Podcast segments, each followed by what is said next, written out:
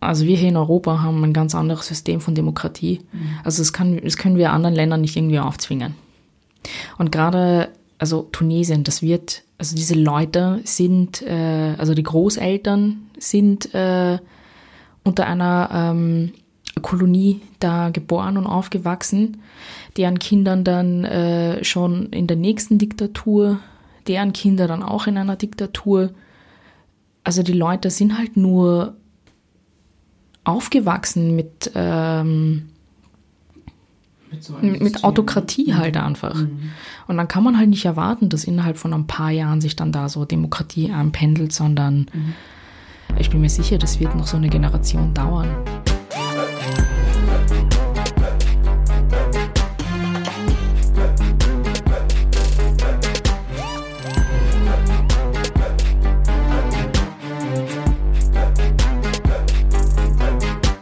Hallo, hast du schon mal Couscous gekocht und dich immer gefragt, warum er anbrennt oder einfach furchtbar schmeckt? Diese Folge wird für dich alles verändern, glaub mir. Dein Gast ist heute Nur Khelfi oder auch euer Neo-Berber from the Hood, wie sie sich bei Instagram nennt. Ihre Hood war bis vor einem Jahr die österreichische Hauptstadt Wien, war, denn für die Liebe ist sie aus ihrer heimatlichen Wiener Hood in die Berliner Hood gezogen. Nur ist freie Journalistin im ORF, dem öffentlich-rechtlichen Rundfunk in Österreich, wo sie über Religion, Liebe und Zusammenhalt schreibt und spricht. Aber die meisten von euch kennen sie wohl eher vom preisgekrönten Funkformat Datteltäter. Ein, ja, Satirekanal auf YouTube, die mit ihren Videos kulturelle Klischees aufbrechen wollen und gängige Vorurteile gegen Muslime humorvoll aufs Korn nehmen. Dafür schreibt Nur die Texte oder steht auch ab und an mal selbst vor der Kamera. Mit Nur habe ich vor allem über ihre tunesischen Wurzeln, über ihre Familie und Traditionen gesprochen, aber ich weiß ja nicht, wie es dir geht. Ich hatte bisher nur ein eher rudimentäres Wissen über Tunesien und das wollte ich jetzt gerne ändern. Wir sprechen auch über die Hoffnungen und Sehnsüchte der jungen Generation dort und wie es dem Land nach dem arabischen Frühling geht. Ich hoffe, du kannst auch einiges mitnehmen und dadurch ein wenig mehr über das Land und die Region erfahren. Und jetzt viel Spaß beim Zuhören.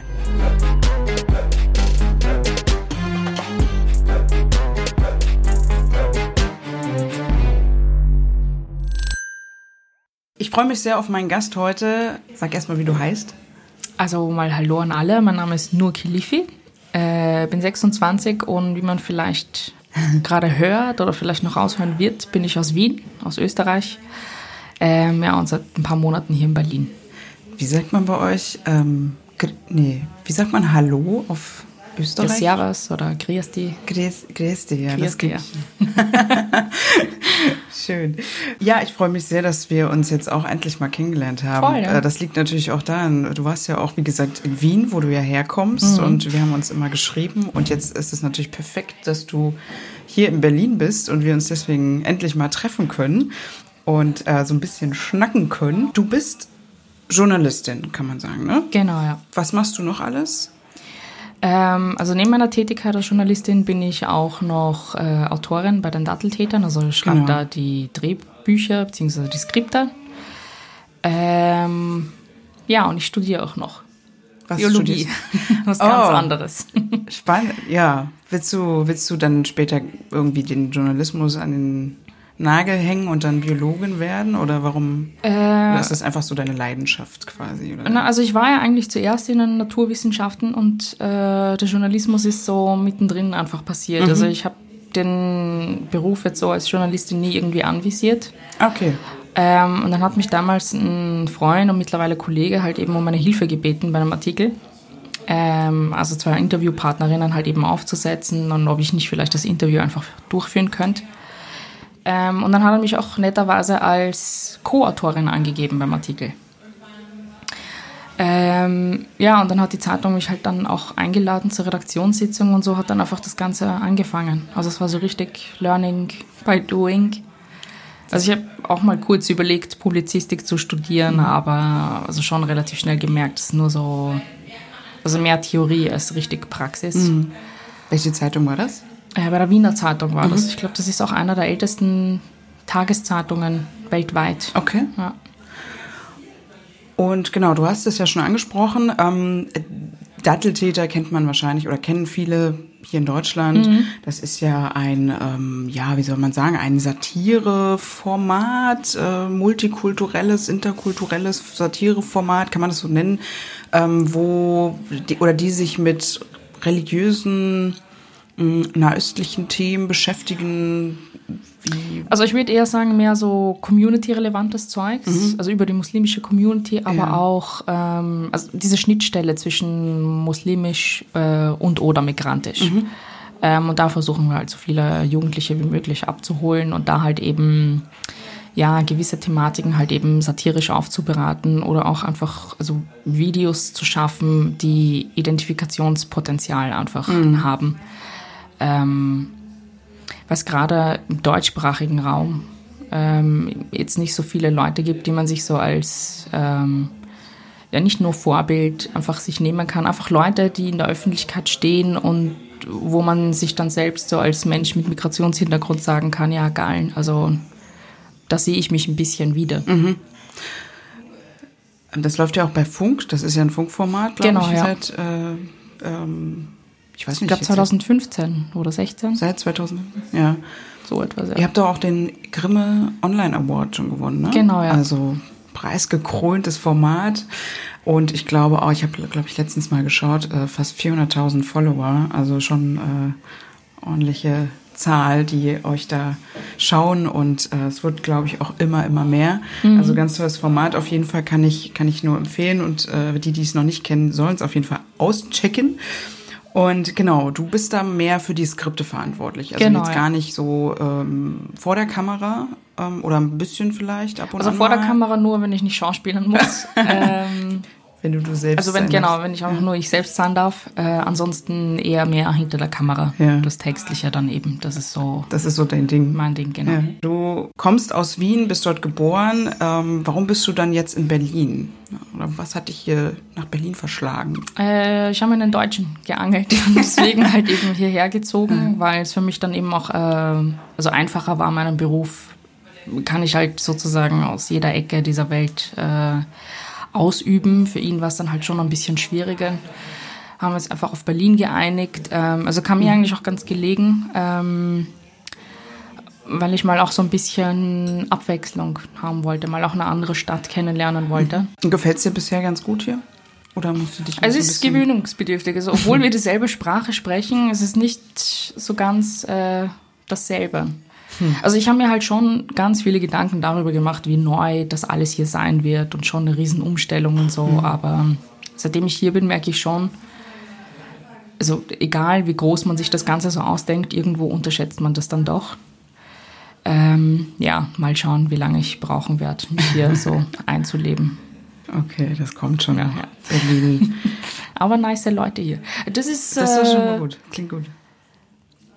Also da sind die Berliner ständig dann alle so voll verwundert, wenn ich sage, ich finde die Berliner und Berlinerinnen viel netter. Kommt natürlich darauf an, wen du da so triffst, ne? ob das jetzt wirklich Berliner sind oder Berlinerinnen, weil ich bin ja wirklich aus Berlin und mhm. wir machen ja da, das ist ja immer so ein, so ein Gag, wir machen ja immer diesen großen Unterschied zwischen mhm. wirklich Berliner, Urberliner oder die, die zugezogen sind. Ja. Und ähm, deswegen, ähm, weil die. Ich rede aber wirklich von den Urberlinern. Ja, ja. Also ich finde generell die Deutschen viel netter als die Österreicher. Echt? Ja, ja. Weil die Berliner sind ja bekannt als die Erfinder der Freundlichkeit. Mhm. ähm, was natürlich ironisch gemeint ist, mhm. wie man äh, wahrscheinlich verstehen kann. Und ähm, aber mittlerweile, ähm, wenn man dann so ein bisschen in Deutschland unterwegs ist, habe ich manchmal das Gefühl, irgendwie Berlin wird immer freundlicher. Also ich meine das wirklich ernst. Mhm. Also ich kenne da schon andere Gegenden, wo ich das manchmal, wo sich das manchmal so ein bisschen ver verändert und äh, vielleicht liegt es wirklich an den Zugezogenen, dass wir Berliner hier langsam ja. ein bisschen netter werden. Aber wir können natürlich sehr viel über Wien und Berlin reden, aber du weißt ja, ich möchte ja gerne so ein bisschen über deine anderen Wurzeln noch reden. Dieses mhm immer dieses, ah, wo kommst du denn her und so. Ne? Trommelwirbel. Ne? du oder beziehungsweise deine Familie und deine Eltern kommen aus? Meine Eltern kommen aus Tunesien. Beide? Beide, genau, ja. Und, und die sind, ich glaube, in den 80ern mhm. nach Österreich gezogen. Warum? Ähm, also warum Österreich? Also meine Mutter wollte eigentlich zuerst nach Deutschland, weil sie hat in Tunesien, also Lehramt studiert, Deutsch-Englisch. Und ähm, hat dann in Deutschland auch ähm, so ein Auslandssemester halt eben gemacht. Und dann hat sie halt, ähm, ich weiß nicht mehr, ob das in Tunesien war oder ob sie dann da auch schon in Österreich war, meinen Vater kennengelernt. Also da war er auch schon in Österreich, ähm, auch wegen der Arbeit, also auch Lehre. Oh, zwei Genau, Lehrer. ja. Oh je. Und so haben sich dann beide getroffen, äh, sind zusammengekommen. Was, was, was unterrichten die beiden jeweils? Also beide äh, Religion jetzt, ah, also islamische Religion. ja. Ja. Also In das gibt es ja in? Österreich, genau, ist ja, Ja. anders als hier. Ja, Das- also meine Mutter arbeitet in Wien und mein Vater im Burgenland. Das ist ein anderes Bundesland. Okay. Der mag die Wiener nicht so sehr. da pendelt er dann lieber so. jeden Tag hin und Aufs her. Land. Ja. Ach, schön. Ja, stimmt. Ich glaube, in Deutschland äh, gibt es diesen, es nennt sich ja islamische äh, Theologie sogar oder sowas. Ich, oder Ich will, islamische. ja, man kann es also studieren, glaube ich. Mittlerweile, glaube ich.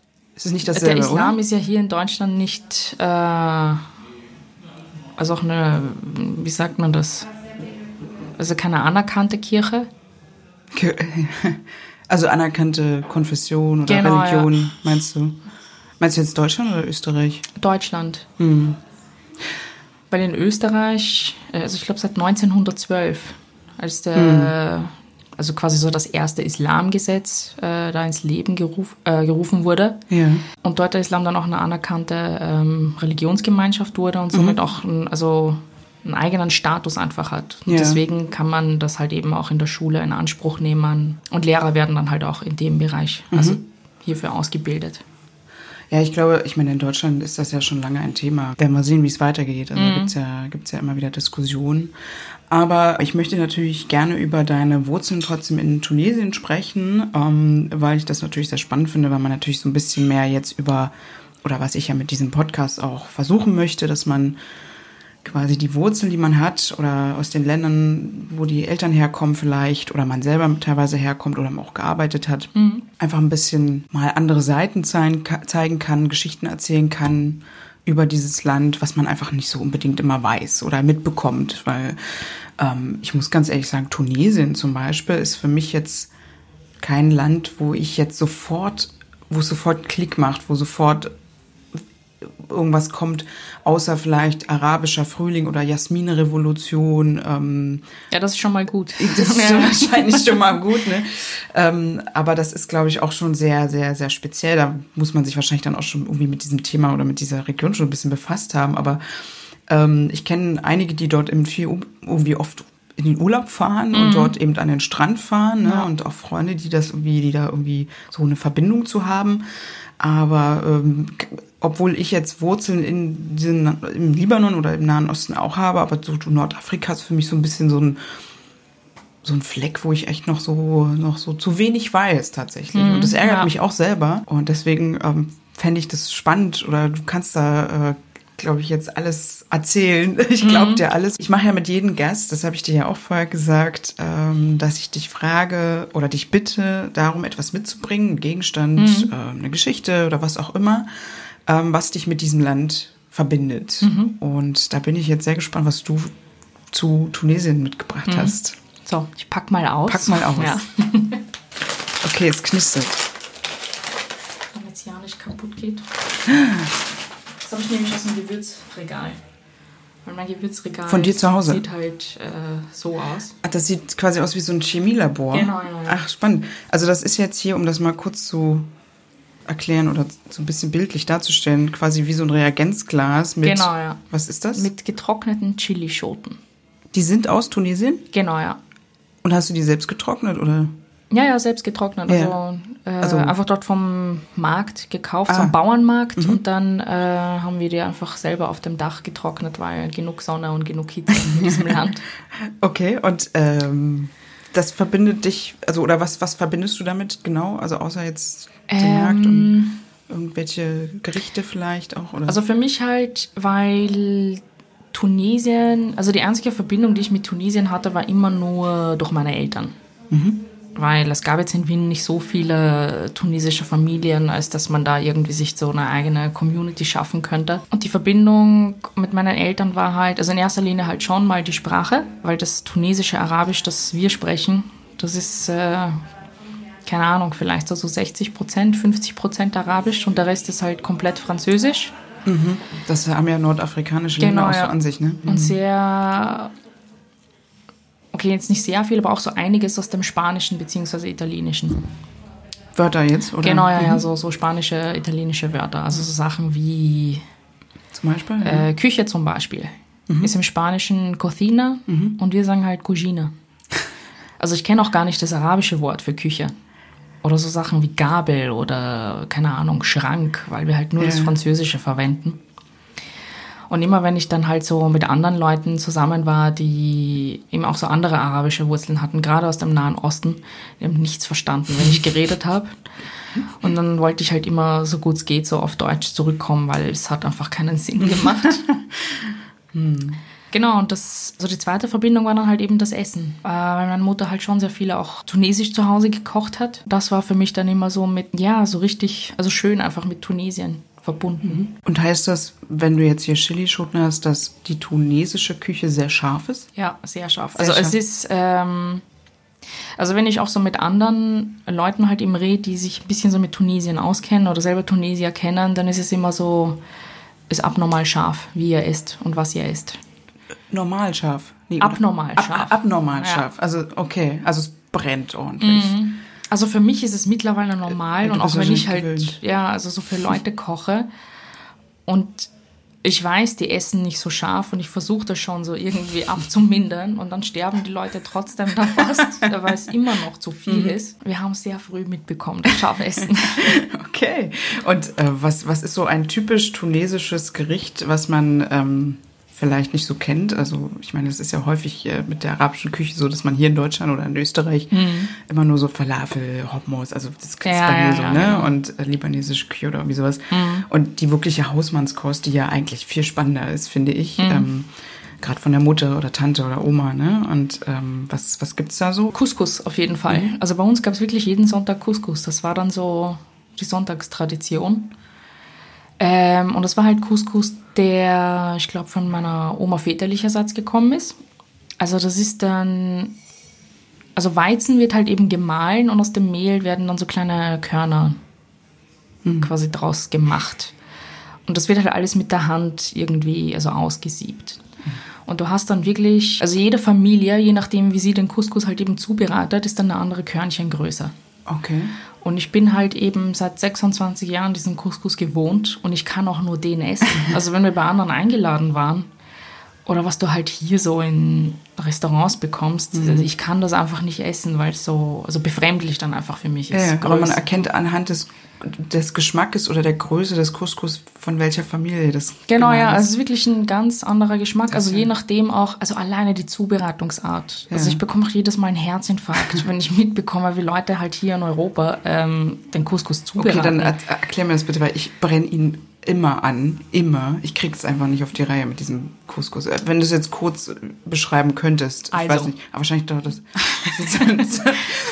à la Nur, äh, Ja, Couscous à la Nur. Also was Leute halt immer machen und das regt mich halt richtig auf, weil für mich ist es so, das ist nicht gekocht, das ist roh. Äh, einfach Couscous in der Schale und dann so mit, also in heißem Wasser aufquellen lassen. Das wird kein Mensch in Tunesien machen.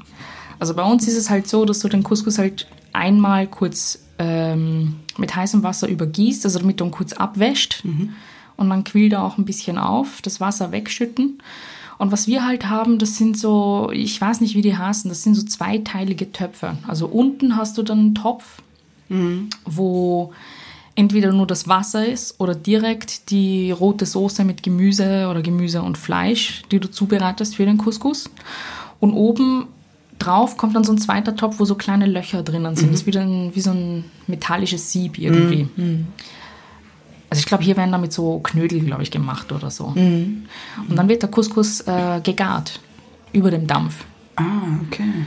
Also Couscous wird nie direkt im Wasser gemacht, sondern immer gegart, damit er noch so schön fluffig und locker halt einfach nicht so bleibt und nicht so zusammenklebt. Ja. Genau, ja. Ja, ich glaube, ich habe es immer komplett falsch gemacht. Mhm. Aber woher soll man es auch wissen? Ne? Ja, stimmt, also das werde ich jetzt auf jeden Fall ernst nehmen. Das ist jetzt hier, deswegen machen wir ja hier auch so, so eine Art Service ähm, für die Hörer und Hörerinnen. Ähm, ist ja auch nicht schlecht. Jetzt wissen wir alle, wie wir ordentlich Couscous machen. Also und was isst man dann dazu häufig? Oder was, weil du jetzt meintest, ähm, unten ist dann so eine Soße, rote Soße? Genau, also bevor er angerichtet wird, wird dann mhm. der Couscous mit äh, ein bisschen Olivenöl zuerst vermengt mhm. und dann kommt so eine ja leicht scharfe ja, so eine rote Tomatensauce drüber, also die vorher auch so mit Gewürzen angereichert und wurde. Sehr scharf. Genau, und was wir halt immer reintun, ist äh, Harissa heißt das. Ja, das, das ist diese Chili-Paste. Ne? Genau, genau, ja. ja. Ähm, und dann ist dann halt auch so Gemüse dabei, also ganz klassisch halt immer so Karotten, Zwiebeln, Kürbis ein bisschen, mhm. ähm, Kichererbsen auch. Und dann entweder also entweder man lässt das so vegetarisch oder ähm, man macht dann noch Hühnchen dazu mhm. oder Rind. Mhm. Und in Tunesien meistens dann, also wenn so, ähm, so, also so spezielle Anlässe sind, wie Hochzeiten oder so, dann kommt dann halt Lammfleisch rein. Mhm. Das ist dann was ganz Feines. Ne? Genau, ja. Mhm. Ah. Also entweder ist es halt bekannt oder man macht es dann halt eben süß. Also wird dann der Couscous nur gegart mhm. und dann vermengst du ihn mit ein bisschen Rosenblütenwasser bzw. Orangenblütenwasser und machst dann noch mhm. Rosinen dazu, Nüsse, Granatapfelkerne. Ja, das, haben wir auch voll oft das gegessen. Riecht, das war auch das, richtig das, geil. Ja. Da, da, da, riecht man jetzt schon den, mm. den Duft äh, so durch. Schon mal Journalismus schmeißen und in die Gastronomie Genau, einsteigen. ja, ich finde ich find Essen sowieso viel wichtiger als äh, irgendwas an, alles andere. Ich finde, mm. darüber kann man finde ich, so viel vermitteln ähm, tatsächlich und äh, gerade Hausmannskost und äh, weil da finde ich auch immer viele ja so Familientraditionen auch weitergegeben werden. Genau, wie, ja. ne? Also weil du ja auch sagst, äh, jeder malt den Couscous anders mhm. und ähm, das ist ja dann auch irgendwie interessant, äh, woran man das so festmacht oder beziehungsweise warum der eine das jetzt so macht und der andere so. Gibt ja, ja dann auch irgendwelche Gründe vielleicht, ne? Und weil das ist so das Wichtige für mich, gerade beim Essen und auch speziell so, ähm, ja, was Tunesien anbelangt, mhm. ähm, weil mir halt schon auffällt, dass so voll vieles eigentlich äh, von der Kulinarik her einfach verloren gegangen ist, was auch so mit der Geschichte dann einfach zusammenhängt. Und du merkst einfach auch so vom Essverhalten, wie sehr sich das geändert hat. Ähm, also wie viele alte traditionelle Gerichte irgendwie auch so verschwunden sind, weil sie nicht mehr gemacht werden oder weil, ähm, also weil sie nicht mehr weitergegeben werden, weil also die jüngere Generation kein Interesse mehr irgendwie daran hat. Mhm. Und du merkst es dann halt auch so an den Restaurants, was angeboten wird. Und du musst dann halt wirklich so in den Städten, ähm, also schon richtig suchen und auch so ältere Leute einfach fragen, wenn du nach diesen alten, geilen, traditionellen Gerichten ähm, suchst Mhm. Ähm, weil ich schon das Gefühl habe, also es stirbt halt irgendwie langsam aus, weil mhm. immer auch so der Blick nach ähm, Europa einfach da ist in mhm. Tunesien. Und auch weil die Franzosen halt eben so lange da waren und da dann halt schon ein bisschen so, also was heißt ein bisschen, schon ein Riesenteil von der Kultur da ähm, ja einfach ausgelöscht wurde. Mhm. Und da ist nicht mehr viel übrig geblieben. Mhm. Und es gibt halt nur noch mehr sehr wenige, die versuchen, das noch so ein bisschen ja, zu bewahren eigentlich. Aber wird das bei euch ähm, oder werden Traditionen bei euch sehr hochgehalten in der Familie trotzdem? Oder wird gerade deswegen, weil das so scheint zurückzugehen, dass man dann vielleicht gerade so ein bisschen versucht, äh, solche Traditionen wie zum Beispiel jetzt Essen oder Kulinarik, also ne, wie man den Couscous macht oder mhm. was auch immer, gerade dann versucht wird, sowas wieder hervorzuholen, häufiger vielleicht? Also es gibt halt nur, mh, mm, es gibt halt so Standardgerichte, die traditionell sind und also die kann und die macht auch fast jede Familie, aber so richtige Special-Gerichte, die es dann nur noch mehr so in ausgewählten Restaurants gibt und die dann auch so mh, mm, also die nicht so ganz dasselbe sind, wie sie eigentlich sein sollten. Mhm. Also das wird dann halt nur noch mal angeboten. Aber, also keine Ahnung, ist einfach schwierig. Also mhm. jetzt nicht so, also traditionsreich, wie man sich das vielleicht so vorstellt. Also wenn dann, glaube ich, nur so bei, also bei festlichen Anlässen, ähm, Hochzeiten zum Beispiel, also dass die eine Woche lang bei uns dauern, weil da gibt es ja ähm, einen Junggesellenabschied und das selber dann nochmal für die Frau. Ach so. Genau, und dann gibt es für die Frau ja noch die Henna-Feier. Ja, das musst du, äh, das kannst du ja gleich mal sagen, weil du hast ja jetzt vor kurzem, oder dieses Jahr habt ihr geheiratet, Genau, ne? ja, ja. Und das war wahrscheinlich dann groß, ne?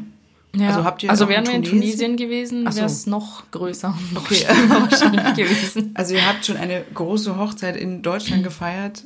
Oder habt ihr da In versucht? Wien haben wir das Äh, oh, gemacht. äh, ja. in in Wien, Entschuldigung. Und habt ihr, genau, war das dann schon so ein bisschen à la Tunesien oder Es war Tunesien super light. also Ja. heißt? Ähm, also diese Henna-Feier habe ich zum Beispiel auch gemacht. Also da war es halt nur schwierig, jemanden zu finden in Wien, also eine Frau, die halt eben auch Tunesierin ist und diese Henna-Bemalung macht. Also Henna-Bemalung unter Anführungsstrichen, weil was wir machen, ist ja nicht wirkliches Henna, sondern also Harkus heißt das. Also in Tunesien wird das so gemacht, dass in so einem kleinen Tontiegel wird so Weihrauch und ein paar Gewürze werden da halt eben äh, mit Kohle verbrannt. Also der Deckel bleibt halt oben drauf. Äh, und wenn die Glut irgendwann erlischt, machst du halt den Deckel auf und auf diesen Deckel sammelt sich der ganze Ruß. Und das wird dann halt mit Rosenöl vermengt. Und dann wird mit einer feinen Nadel das Ganze halt eben aufgetragen auf der Hand. Und das bekommt halt nur ähm, quasi the bride to be. Yeah. ähm, und das hält dann, glaube ich, auch fast einen Monat lang. Oh. Und sowas, also habe ich mir eigentlich auch gewünscht, aber gab es halt leider nicht in Österreich. Und dann sind wir halt einfach nur auf sehr dunkles Henna umgestiegen. Ja. Und im Endeffekt war das dann auch eine, ich glaube, sie war Pakistani, die mir das gemacht hat. Egal, Ja. Hauptsache Henna. Ne? ja, genau. Der Gedanke zählt. Aber warum, wa- also was, was ist das für ein Ritual oder warum macht man das? Ähm, also es bleibt ja nicht nur bei, dieser, bei diesen schönen Verzierungen äh, auf dem Handrücken, sondern äh, in Tunesien ist es wirklich eine richtige Prozedur. Also auch die Füße werden dann ähm, mit Henna voll geklatscht, die Handinnenflächen auch. Also es ist quasi so, also in vielen Kulturen hast du, dass das Henna quasi so symbolisiert von wegen, äh, die Frau wird jetzt heiraten und ja, so, äh, also ich kenne es jetzt aus Indien beispielsweise Genau, ja, oder so ja. in diese Richtung, ne? Deswegen. Also so Sachen wie, was weiß ich, Fruchtbarkeit und äh, etc., die dann halt eben damit, äh, also die das symbolisieren sollen. Und in Tunesien ist es dann halt auch so mit voll viel Musik und Tanz und es ist dann so eine richtige Prozedur, die dann halt so feierlich aufgezogen wird, wo sie dann, glaube ich, auch ein- oder zweimal ihr Outfit wechselt. Also so ein richtiges Henna-Outfit.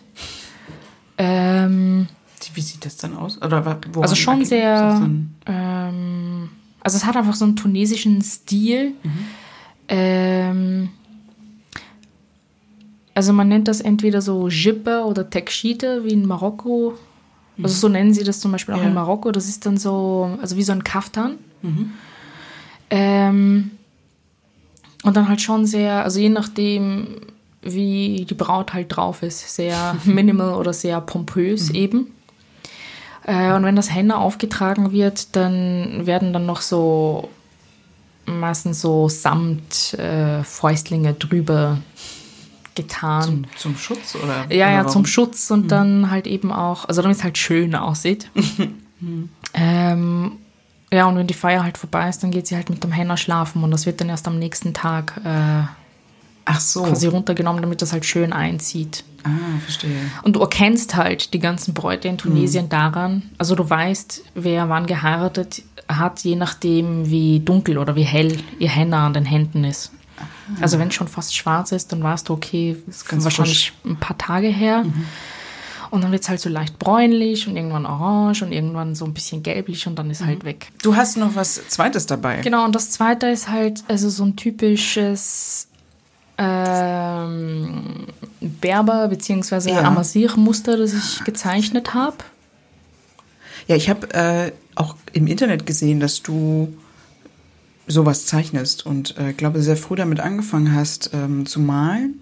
Genau, ja, also so als Hobby Ja. einfach gezeichnet, genau. Ja. Und sozusagen kann man sagen, traditionell tunesische Muster mit Kalligrafie und so vermischt hast. So habe ich das irgendwie gelesen. Oder also ist das jetzt eher, eher mh, oder das ist jetzt wahrscheinlich eher ja, so arabische Geometrie halt einfach. Oder so also diese typischen Geometriemuster, so, ne? genau, ja, diese Mhm. Ornamente, die du halt so voll oft in der Architektur zum Beispiel auch wiederfindest.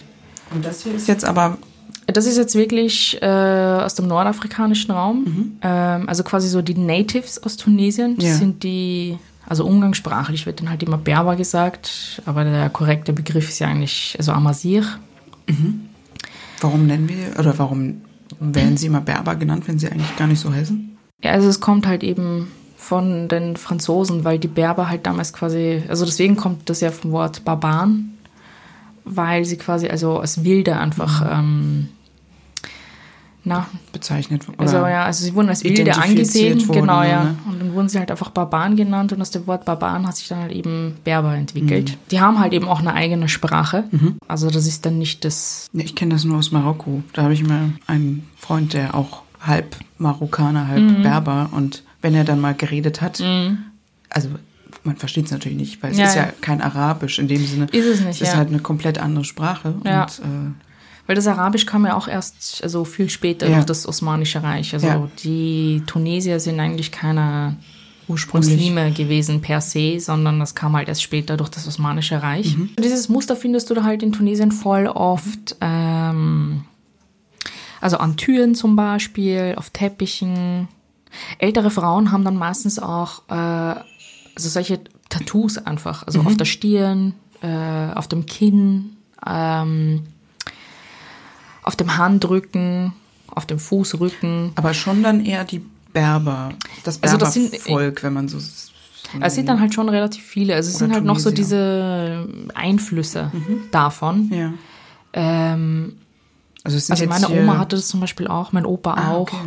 Also es war, ähm, also keine Ahnung, also es war was ganz Normales einfach Mhm. in Tunesien. Also fast alle von den älteren Generationen ähm, haben halt eben diese Tattoos an Aber den richtige Körpern. Tattoos, ne? Oder Ja, ja, also das sind wirklich so Tattoos, die, also jetzt nicht Mhm. maschinell, sondern also die so per Hand. mit der Hand wirklich so reingestochen wurden. Und ähm, bedeutet das etwas? Oder Also je nachdem, welche Muster das sind, also ich kann jetzt nicht alle auswendig, aber es sind dann halt immer schon so Muster, die was damit zu tun haben, von wegen, also so Schutz vor dem bösen Auge. Ähm ich glaube ja, also fast alle Zeichen haben halt eben immer was damit zu tun, dass du halt eben geschützt wirst vor etwas. Also ist man in Tunesien Also es ist mit sehr viel mit Symbolik äh, also verbunden. auch für Aberglaube, kann man das so sagen? Oder ist das dann Doch, ähm, doch, also spielt sehr viel rein. Also ich glaube, generell in ganz Nordafrika ist man so dafür bekannt, von wegen so Black Magic. ja, Also wie viel da so an... Ähm, ich glaube, das ist nicht nur in Nord- Nordafrika so, aber ich habe irgendwo gelesen, dass man ähm, ich glaube aber da am meisten. ja, Also mir sagen das auch ständig Leute so aus anderen arabischen Ländern. ja, Von wegen, äh, also was ihr da macht, ist schon so next level. okay, Black Magic. Nee, ich habe irgendwo gelesen, dass ich glaube sogar auch in Tunesien, deswegen ähm, fand ich das so jetzt interessant, wollte das kurz ansprechen, dass man irgendwie kein Salz ausleihen darf. Oder da gab es irgendwie so Ja, eine ja, Sache ja. mit, man darf keinen Tunesier nach Salz bitten. Was, was steckt da dahinter? Äh, Ich glaube, es wovon- hängt weißt du, damit, äh, ja, ja, ich kenne das auch von meinen Eltern. Ich glaube, es hängt damit zusammen von wegen, ähm, wenn du Salz von jemandem nimmst, kannst du äh, quasi mit diesem Salz äh, keine Ahnung, irgendwelche Flüche dann drüber sprechen, bla bla bla. Und dann passiert halt demjenigen oder dieser Familie etwas. Und deswegen sagt man dann halt auch immer, ähm, also wenn du so quasi Besuch bei dir hattest und die haben sich, und ihr habt euch dann halt eben so zerstritten, dann sagt man immer, ja, sie haben aber Salz und Wasser bei uns gegessen. und Wie können sie so deswegen- sein? Deswegen sollte man auch nicht zum Beispiel also so Salz verschütten. Ja, weil es Unglück bringt. Genau, und ich, ich weiß bis heute nicht, also ist es wirklich nur so Aberglaube oder ist es halt wirklich was religiös Fundiertes? Ähm, keine Ahnung.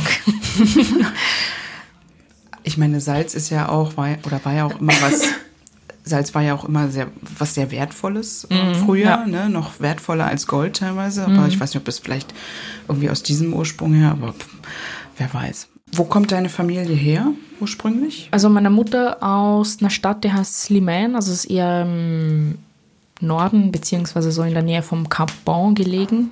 Also Ist das ähm, an der, am- an der Küste oder? genau in der Nähe von der Küste und mein Vater kommt hier aus dem ländlichen Bereich, also fast schon so Wüstengegend.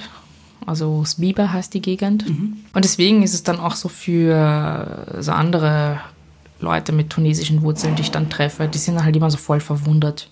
Wieso? dass meine Eltern so aus zwei verschiedenen Städten kommen, weil die meisten, die dann halt eben heiraten, immer quasi so aus einer Stadt oder aus einer Gegend dann einfach stammen. Wie haben die sich kennengelernt? Ach so, du meintest ja, in, Genau, ja. wahrscheinlich äh, während des Studiums. Genau, oder? ja. Und ja, also, also allein auch von der Sprache her, also von beiden Familien, sowohl mütterlicherseits als auch väterlicherseits, ähm, hat man da immer den riesen Unterschied einfach, also gehört, gesehen, gemerkt.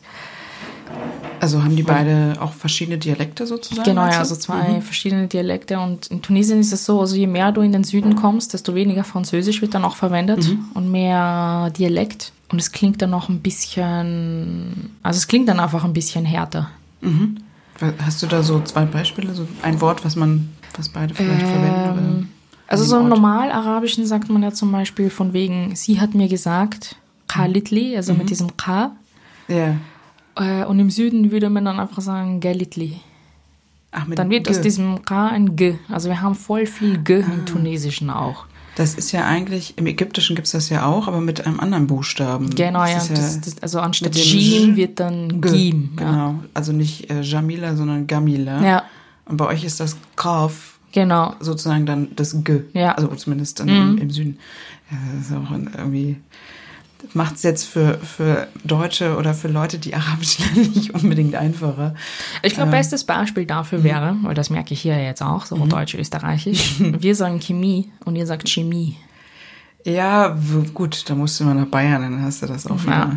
Oder, Oder ja, so China, China. ja, wobei China ist auch nochmal so was typisch Berlinerisch. Wirklich? Ich, Ach so, ich, muss mal, okay. ich muss ja immer, weil ich bin als Nachrichtenmoderatorin, muss ich ja immer aufpassen, dass ich nicht China sage, sondern Mhm. China. Aber anhand der Sprache in Tunesien merkst du dann halt eben auch, von wo jemand kommt. Aber ich glaube, Und auch aus welcher sozialen Schicht. Ah, okay. Mhm. Weil, ähm, also was in Tunesien sehr stark ist, ist so dieses Stadt-Land-Gefälle. Ja. Und damit einhergehend auch äh, die Diskriminierung.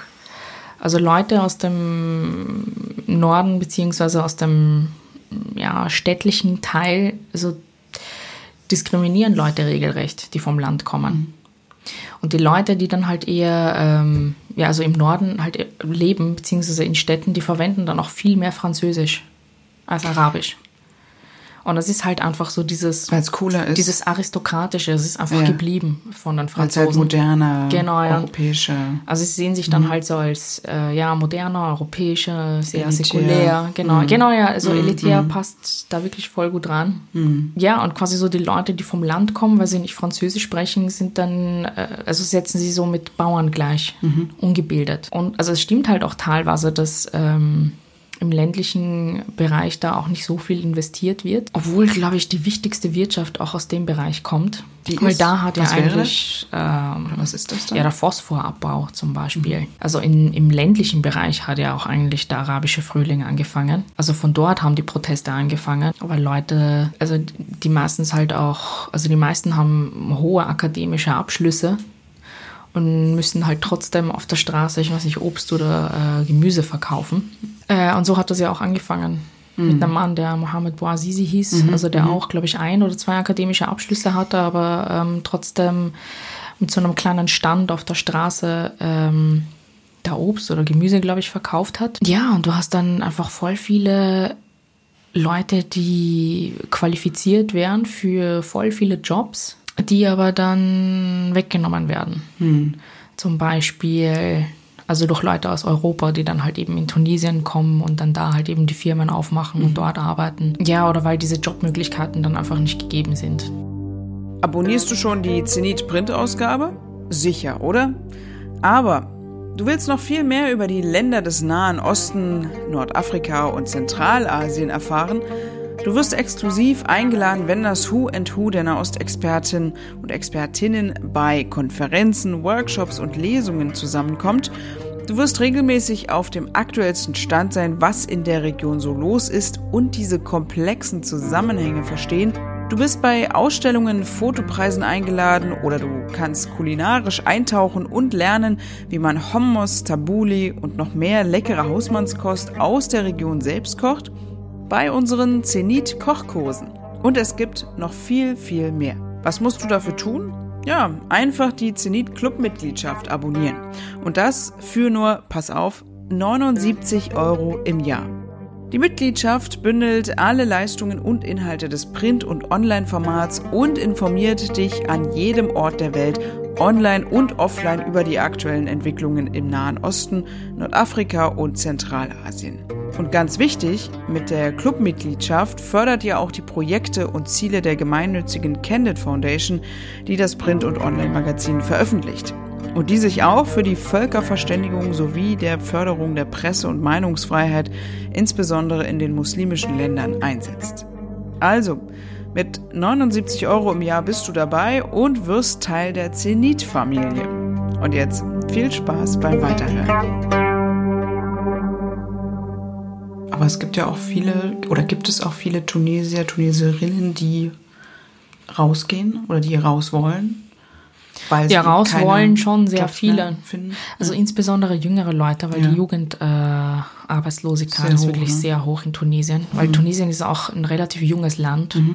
Also jetzt nicht so alt wie Deutschland oder Österreich. Und du merkst halt schon, also sehr wenige Perspektiven einfach. Und für die ist dann halt immer so dieses Bild, was sie im Kopf haben, dieses perfekte Bild, so Europa. Mhm. Und das nächste ist dann halt eben Italien bzw. Frankreich, weil das auch so Länder sind, die dann halt eben in Tunesien da ähm, also die Tunesien besetzt haben, äh, weil man da auch die Sprache kann. Und das sind dann so die nächstgelegenen Länder, wo mhm. sie denken, sie können sich da eine Zukunft aufbauen. Mhm. Und weil sie, glaube ich, auch so davon ausgehen, dass sie dann ganz, also gut reinpassen in Europa. Also weil die meisten sich dann auch so als Europäer, glaube ich, irgendwie ansehen.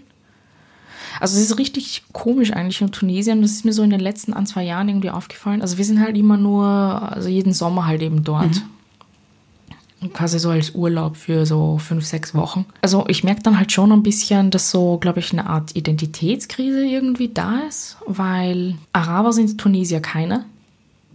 Europäer sind sie auch nicht. Beim Begriff Nordafrikaner streiten sich dann auch die meisten. Ähm, und wenn du dir so die ganzen Stämme halt eben ansiehst, die da in Tunesien waren, sind das auch so, so voll viele Ethnien irgendwie und Gruppierungen. Hm. Und es gibt nicht so wirklich etwas, was sie dann halt eben alle verbindet. Also Nationalismus ist mir dort irgendwie nie oder Patriotismus, mhm. obwohl Patriotismus eher, aber Nationalismus nicht, mhm. weil ähm,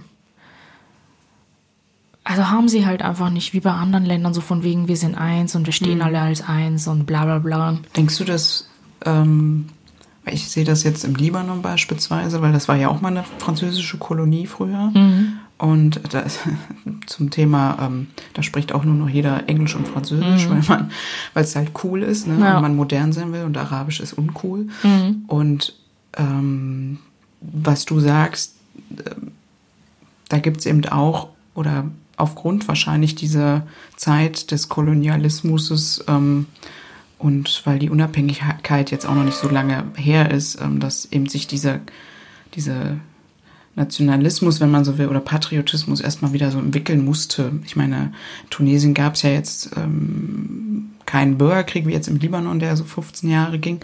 Aber ich merke das jetzt gerade anhand dieser aktuellen Proteste, dass es so ein gesamtlibanesisches Ding gerade ist und die Leute religionsübergreifend, generationsübergreifend, egal von wo man ist, welche Schicht man ist, man eben gegen die Regierung protestiert. Und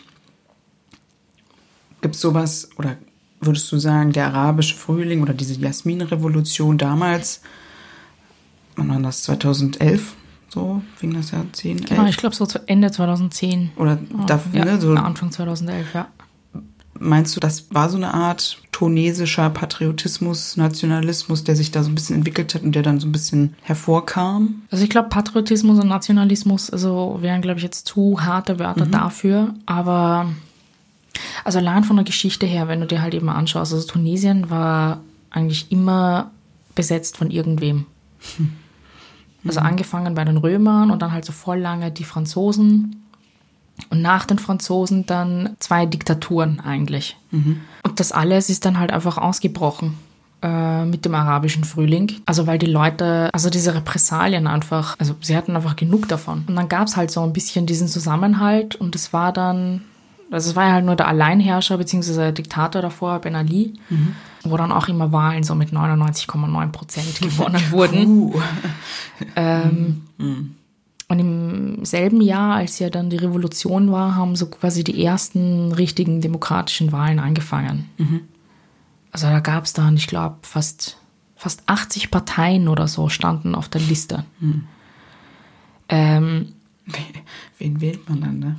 Genau, ja. Also äh. es war dann so eine richtige Vielfalt mhm. dann halt einfach eben da.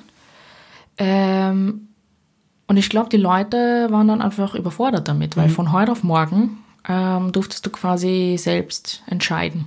Mhm. Früher. Ähm, ja. Und das sind ja jetzt fast, ja, fast zehn Jahre äh, ist das Ganze jetzt her. Mhm. Ähm, und es hat sich noch immer nicht irgendwie so eine Art Demokratie da eingependelt. Und das wird dann meistens auch so von europäischer bzw. westlicher Seite dann kritisiert. Und ich habe ja auch ein paar also Artikel und Reportagen über dieses Thema geschrieben. Und da ist ja dann halt auch immer so die Frage, also wir hier in Europa haben ein ganz anderes System von Demokratie. Mhm. Also das, kann, das können wir anderen Ländern nicht irgendwie aufzwingen. Und gerade, also Tunesien, das wird also diese Leute sind, äh, also die Großeltern sind äh, unter einer ähm, Kolonie da geboren und aufgewachsen, deren Kindern dann äh, schon in der nächsten Diktatur, deren Kinder dann auch in einer Diktatur. Also die Leute sind halt nur aufgewachsen mit, ähm, mit so einem System. Mit Autokratie ne? halt einfach. Mhm. Und dann kann man halt nicht erwarten, dass innerhalb von ein paar Jahren sich dann da so Demokratie einpendelt, sondern mhm. ich bin mir sicher, das wird noch so eine Generation dauern. Aber ein, bist zwei du, Generationen. Aber bist du optimistisch? Also hast du das Gefühl, wenn du jetzt immer da bist, es geht voran? Oder hast du das Gefühl, die Leute, also umso länger das her ist, desto mehr ähm, überfordert es sie noch mehr? Oder keiner findet da so einen roten Faden oder so einen Weg für sich, ähm, wie es weitergeht. Mhm. Also ein bisschen Optimismus war ja so da nach den ersten, ich glaube, so ein bis drei Jahren. Und dann sind halt die Leute unruhig geworden, weil ähm, also sie dachten halt, dass so Chancengleichheit und Fairheit, äh, Fairness und ähm, also generell das Tunesien dann halt einfach nach, nach oben aufsteigt, dass es relativ schnell passieren wird. Aber weil sie es einfach nicht besser wussten, also weil sie es mhm. halt eben nicht kennen. Und jetzt gerade ist es schon nicht so gut eigentlich. Mhm. Also du merkst, ich glaube so, bevor es besser wird, dass es nochmal so richtig schlimmer werden muss. Es muss nochmal explodieren, meinst ja. du? Weil Tunesien war halt davor ein Polizeistaat. Mhm. Also das ist wirklich mehr Leute in der Polizei als äh, da mhm. im Bundesheer, beziehungsweise im Militär. Und alles war halt richtig so wie so ein Spionagesystem. Also jeder hat einfach jeden da bespitzelt. Also es war halt damals mhm. wirklich so, dass, sagen wir, um 4 Uhr in der Früh hat das Licht bei dir gebrannt. Hm. Und dann ist der Nachbar direkt zur Polizei gegangen und hat gesagt, ja, um 4 Uhr in der Früh war sein Licht an, der hat locker gebetet. Okay. Und dann ist dann auch am nächsten Morgen die Polizei da gestanden und hat dann einfach die Leute mitgenommen. Also weil zur Zeit von Ben Ali war es halt, äh, also generell so seine Religion auszuüben, also den Islam halt eben zu praktizieren, war nicht angesehen. Oder auch Leute, die in der Moschee waren. Also wenn sie rausgekommen sind, stand dann auch schon die Polizei da. Und der Staat hatte einfach, also die Leute, das Volk hatten einfach Angst vor der Polizei, weil du halt nie wusstest, also was passiert mit dir. Also es mhm. kommt ja auch schon drauf an, so welche Zeitung du liest. Also wenn das jetzt keine Zeitung war, die irgendwie den Diktator da, da äh, so einfach äh, gerühmt hat, dann hattest du auch schon dein Problem. Mhm. Und es gab halt auch sehr viele politische ähm, Häftlinge damals, wenige eigentlich, die es dann auch rausgeschafft haben aus Tunesien. Und dann ist halt eben der arabische Frühling passiert. Und da hat sich dann quasi so das Blatt gewendet. Und seitdem denkt sich so das Volk, also wir wurden, keine Ahnung, 60, 70 Jahre lang da irgendwie unterdrückt. Jetzt sind quasi wir dran. Mhm. Und du merkst es dann halt auch so ein bisschen an der Art und Weise, also auf der Straße, wie dann eben mit der Polizei umgegangen wird oder welchen Status sie generell hat. Und es ist einfach gerade kein Vertrauen mhm. im Rechtsstaat da, was ich auch zu 100 Prozent nachvollziehen kann. Also wenn der Rechtsstaat dich so jahrzehntelang eigentlich verarscht hat, ähm, wie soll man da in mhm. einer Amtsperiode das Vertrauen halt eben wieder also wiederherstellen. Mhm. Deswegen ist dann halt schon hier und da ein bisschen Chaos einfach. Weil die meisten Leute sich denken, ja, ich wurde jetzt so lange ausgenommen, jetzt bin ich dran. Hm. Und hast du ähm, vor dem arabischen Frühling solche Repressalien und oder Schikanen oder wie man es auch nennen möchte, mal selber mitbekommen oder? Ähm also mein Vater zum Beispiel war auch äh, ein politischer Häftling. Er war, also als er aus Tunesien raus ist. Wann war das? Ähm, 80er meintest du? In den 80ern, genau. Und dann mhm. hat er halt eben die tunesische Staatsbürgerschaft abgelegt und die österreichische mhm. angenommen. Und war dann, ich glaube, ich weiß nicht, zwischen fünf und zehn Jahren war er dann halt eben nicht in Tunesien. Also Kontakt mit der Familie nur übers Telefon. Weil er nicht äh, wollte oder weil er nicht konnte? Also äh, weil er wusste, wenn er wieder mhm. ähm, also nach Tunesien einreist, dass er ähm, festgehalten wird. Mhm. Und dann bin ich auf die Welt gekommen. Und dann zwei Jahre später mein Bruder. Und dann dachten sich meine Eltern, also wird wahrscheinlich wieder sicher sein, nach mhm. Tunesien einreisen zu können. Ähm, und am Flughafen wurde er dann direkt festgenommen. Oh, wann war das? Ähm, das war, ich glaube, 95. 1995 hm. war das. Und mit welchem, mit welcher Begründung? Weil er ich glaube, die Begründung war von wegen, er hat einfach die, also warum er die, also warum er Österreicher geworden ist. Und er war dann halt nicht also im Gefängnis, sondern im Gebäude vom Innenministerium. Also es war so eine Geheimdienstabteilung. Mhm. Und die anderen Leute, mit denen er da war, waren halt auch alles Leute aus Europa die auch die tunesische abgelegt haben und die halt eben äh, in ihrer Jugend da ein bisschen kritisch gegenüber dem Regime waren. Also genau halt eben wie mein Vater. Ähm, und er hat es dann halt auch nur rausgeschafft, weil also mein Onkel halt eben bei der Polizei tätig war mhm. und da irgendein Schreiben an irgendeinen Richter halt eben äh, aushändigen konnte ähm, weil er dann ansonsten wie alle anderen da so lange drinnen ähm, geblieben wäre, bis halt eben der arabische Frühling da eingetreten ist. Das wäre ein bisschen ein paar Jahre gewesen. Ne? Ja, also es gab halt wirklich Leute, die 20, 30, 30 Jahre lang im Gefängnis waren, da gefoltert wurden. Ohne Verhandlung oder irgendwelche. Nichts. Also diese Aufarbeitung von diesen Fällen passiert auch gerade erst mhm. jetzt. Mhm. Und auch, ähm, also es kommen auch immer wieder so neue Fälle dazu, neue Zahlen kommen halt immer wieder auf und du merkst halt richtig, also wie viel da also geheim gehalten wurde in der Amtsperiode von Ben Ali. Mhm. Und das waren ja, glaube ich, fast 30 Jahre. Mhm. Was jetzt so ans Licht kommt quasi. Ja, auch, ja, ne? und es ist mhm. also schon sehr viel Arges einfach. Also mhm. wie viele Leute dabei umgekommen sind, wie viele Familien dabei zerrissen wurden. Also es ist nicht wenig. Mhm. Wie, wie oft bist du jetzt schon im, in Tunesien gewesen oder seit wann bist du äh, schon oder wann warst du das erste Mal in Tunesien? Also als dieser Vorfall mit meinem Vater war, da war ich ja, ich glaube, zwei Jahre alt. Mhm. Und da war halt eben. War das auch das erste Mal? Sozusagen? Ja, ja. Mhm. Also da war ich halt noch ein Baby. Mhm. Und da war halt, glaube ich, ein, zwei Monate lang eben im Gefängnis. Und nachdem sind dann meine Eltern, ähm, glaube ich, fast zehn Jahre lang dann oder so okay. nicht äh, nach Tunesien geflogen. Hm. Also eben genau deswegen. Weil wir Angst hatten dann. Ne? Genau, ja, also ich bin dann nur mit meinem Bruder nochmal allein geflogen, als ich sechs war und er fünf. Oder ich fünf und er vier. Also nur wir beide halt mhm. eben. Ähm, und danach erst wieder, glaube ich, als wir so zehn, elf, zwölf Jahre alt waren. Also wo es dann schon ein bisschen also sicherer dann halt einfach war. Mit deinen Eltern dann zusammen? Genau, also mhm. mit der ganzen Familie dann.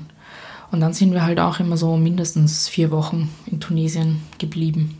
Und ich meine, klar, wenn du klein warst, dann kriegst du die Sachen ja auch nochmal anders mit. Aber wie war für dich immer so die Zeit, wenn du dann dort warst? Was verbindest du mit Tunesien? Trotz dieser Familiengeschichte, aber sozusagen als hast du, du wirst ja wahrscheinlich auch trotzdem viele positive Erinnerungen und Verbindungen haben. Mhm. Also am Anfang äh, des Urlaubs war es halt immer so, es hat halt ein bisschen gedauert, sich dann so wieder anzugewöhnen an die ganzen Verwandten, weil du siehst sie halt nur einmal im Jahr. Und am Anfang ist dann halt schon so ein bisschen befremdlich. Aber danach dann einfach voll schön, weil du hast dann so alle Cousinen, Cousins um dich rum, Tanten, Onkels, äh, deine Großeltern. Und das ist halt immer das, was mir und meinen Geschwistern so voll gefehlt hat, weil ähm, also wir hatten jetzt in Wien zum Beispiel auch so voll viele ähm, Freunde so mit türkischen Wurzeln zum Beispiel oder so aus dem Balkan. Und deren Familien haben dann selbst auch in Wien gelebt oder waren halt nur ein paar Autostunden so von ihnen entfernt. Also es war halt immer, es war halt quasi immer so, also die Familie war halt quasi immer schnell erreichbar. Und für uns war das dann halt so ein Ding, so einmal im Jahr. Und selbst das musste dann halt auch so geplant werden. Ähm, ja, und es war halt einfach äh, also eine schöne Zeit. Was hast du dort immer gemacht? Also ich kenne das ja, Familie ist ja so ein bisschen Fluch und Segen zugleich. Das heißt, man bleibt meistens immer an einem Ort, weil man eben seine ganze Familie erstmal abklappern muss, so ungefähr. In der Ja. Zeit, die man dann da ist, ist ja wahrscheinlich auch eine große Familie, oder? Ja, ja, also wir mussten halt immer die Familie von meiner Mutter besuchen und dann die Familie von meinem Vater und dazwischen liegen halt auch so einige Stunden Autofahrt. Ja. Ähm, und eigentlich waren wir, also wir waren nur damit beschäftigt, eigentlich Leute zu besuchen. ähm, also was für uns damals als Kinder also schon ganz schön war, aber für meine Eltern halt anstrengend. Das habe ich auch erst später halt eben verstanden. Und auch etwas, also was ich halt bis jetzt eben sehr gut verstehen und nachvollziehen kann, weil also meine Eltern waren halt ziemlich lange von der Familie halt quasi entfernt. Und trotzdem, also sind wir dann halt immer diejenigen, die die Leute besuchen müssen, obwohl wir eigentlich gerade diejenigen sind, die, also wir sind quasi Gast in dem Land. Ihr kommt ja eigentlich. Ja, Ne? also eigentlich sollten die Leute uns besuchen, nicht umgekehrt. Und trotzdem ist diese Mentalität einfach da, von wegen, Also sie erwarten von euch, Ja, ja. dass ihr vorbeikommt. also sie erwarten, dass wir kommen, dass wir Geschenke mitnehmen. Und das Auch ist mitbringen, so oder? Ihr gottgegebenes Recht, ja. Was müsst ihr immer, oder, oder gibt das bei euch irgendwas, wo, wo deine Familie immer gesagt hat, das müsst ihr aus Deutschland mitbringen? Oder haben die immer gedacht, oh, bei euch äh, Also Österreich war für sie dann immer so bekannt, so Schokolade. ja, aus äh, Österreich? Immer ja. Schokolade. Schokolade. Ich glaube Kleidung auch so teilweise. Ja. Und was sie auch nie bisher, also bis heute verstehen die das nicht. Sie verstehen nicht, es gibt Deutschland und es gibt Österreich. Ähm, und Österreich ist, glaube ich, auch so im Arabischen das einzige Land, das einen anderen Namen einfach hat. Weil Deutschland, so Almania, das versteht jeder, aber Österreich ist Nimse. Ja. Und sie haben trotzdem immer Almania zu uns gesagt. Das ist so ein Gemisch dann, ne? Ja. Also für die war das so, ja, okay, Hacke wie Hose. Irgendwas da oben im Norden. Ja. ja. Und ja, also es ist, Ist das halt, bis heute noch so? bis heute. Also lernen nicht. Also mich hat auch, wann war das? Letzten Urlaub oder vor, nein, vorletzten hat mich auch einer gefragt, ob wir ein Meer haben. Also Ja. ob Österreich am Meer liegt. Ja, wenn man jetzt Deutschland sagt, dann ja. Oder generell, wenn die uns dann halt so gefragt haben, also was wir dann halt so dort essen. Und ich dachte mir so, ja, okay, wie erkläre ich jetzt Schwarzbrot? und dann habe ich halt, ich habe es halt eins zu eins übersetzt ins Ja. Arabische. Und, was Und das- sie war die Tante von meinem Vater und dann hat sie mich so, so richtig mit so einem mitleidigen Blick einfach angeschaut von wegen und dann noch so gesagt, oh mein Gott, voll arm, sie haben nichts zu essen, so, so schwarzes, verkohltes Brot. ja, Weil sie kennen halt Schwarzbrot nicht, weil in Tunesien gibt es nur Baguette, französisches genau, Baguette. französisches Mhm. Baguette. Äh, und hier und da, ähm, also gerade so ältere Frauen, die das dann machen auf der Straße, verkaufen so arabisches Brot. Dieses so arabische Tanur, tan, tan, ich glaube, also genau, ich weiß ja, so ähnlich. heißt, ja, ja. Also entweder Oder so Sage Oliven kenn ich noch so. Mhm. Oder andere Gewürze. Ja. Aber ja, nur Baguette halt eben. Und auch so Brot, das so. Also es ist halt staatlich subventioniert, damit Menschen nicht äh, wieder da am Protestieren sind und so. Also generell in Tunesien, das wusste ich auch nicht, das habe ich erst vor ein paar Jahren halt eben ähm, also recherchieren können, also wie viel da auch staatlich subventioniert wird. Was, was äh, unter anderem? Also, Also, Brot? Benzin, Brot, Öl, Zucker und ich glaube noch irgendwas. Und der Staat macht halt wirklich so riesen Verluste damit, indem diese Preise da versucht werden, einfach äh, niedrig zu halten, um die Leute halt eben auch da, also ruhig zu halten einfach. Weil das war ja auch unter anderem ein Grund beim arabischen Frühling, dass die Preise, was Brot anbelangt, halt eben ähm, hochgeschossen sind. Und dadurch, dass halt, keine Ahnung, wie oft am Tag da Brot gekauft wird, weil wenn du es kaufst, du musst es direkt essen. Weil danach es wird entweder steinhart oder so weich, dass es, also keine Ahnung, was das ist, ja. Schmeckt dann nicht mehr. Ja. Weil auch das Mehl, das dann halt eben davon kommt, kommt aus Frankreich. Mhm. Weil Tunesien die eigenen, also die eigene Ernte halt eben äh, exportiert. Und warum, warum verwenden sie nicht das eigene Mehl? Weil's also können sie nicht durch bestimmte Deals, die sie dann halt eben mit mhm. Frankreich haben. Also obwohl die Franzosen schon längst raus sind aus Tunesien, ist Tunesien immer noch sehr stark halt eben an Frankreich gebunden. Ja. Also unabhängig in dem Sinne sind sie eigentlich nicht besonders ja. wirtschaftlich. Also das heißt, sie exportieren Mehl nach Frankreich und importieren äh, nicht Mehl nur nach Frankreich, Frankreich, auch so. also keine Ahnung andere Länder. Mhm. Aber das, was sie dann trotzdem selber für ähm, ihre eigene Produktion nutzen, ist halt mhm. halt eben nicht tunesisches Mehl. Das ist eigentlich verrückt, wenn sie es selbst produzieren, aber dann sozusagen Na. gar nicht eigen für sich selbst verwenden können, dürfen, mhm. wie auch immer. Und das dann importieren müssen. Ne? Also, also, generell, wenn du, so, wenn du dir so die Wirtschaft anschaust in Tunesien, also du hast so voll viele Firmen, äh, die aus Frankreich kommen, aus äh, Italien, aus Spanien. Mhm weil es billiger für die ist, da Grundstücke zu erwerben, mhm. weil sie keine Sozialabgaben da irgendwie leisten müssen. Und du kannst den Arbeitern dort einfach, also irgendeinen Lohn in die Hand drücken. Mhm. Also dort werden meistens so, gerade für Fabriken, werden jetzt Leute nicht wirklich nach ihren Qualifikationen ausgesucht, sondern, also da stellen sich dann wirklich Leute so in einer Reihe auf. Und dann, ja, okay, du, also wirklich einfach nur so mhm. nach dem Aussehen. Mhm. Und der Staat hat das bisher, also ich weiß nicht, ob das jetzt auch, ich glaube doch, bis jetzt teilweise halt eben auch, sie begrüßen das. Weil sie denken sich, sie kurbeln damit die Wirtschaft an. Also sie schaffen damit Arbeitsplätze, die mhm. der Staat selber nicht äh, schaffen kann. Aber dabei gehen, also gehen sehr viele Steuern einfach verloren. Mhm. Weil die einzigen in Tunesien, die ähm, Steuern zahlen, beziehungsweise von, also wo das vom Gehalt abgezogen wird, sind halt eben Beamte. Hm. Und der Rest ist macht halt nicht. Oder? Ja, also, ja. also fast alles ist halt schwarz, was nicht äh, da verbeamtet ist. Mhm. Und dann hast du halt gleichzeitig Leute, die sich dann darüber aufregen, warum die Straßen noch immer nicht repariert sind oder warum es so lange dauert im Krankenhaus oder was das so für Zustände sind im Krankenhaus. Und es ist schwer, den Leuten dann halt einfach zu vermitteln, dass diese Dinge, die sie kritisieren, eigentlich aus Steuergeldern finanziert werden mhm. müssen.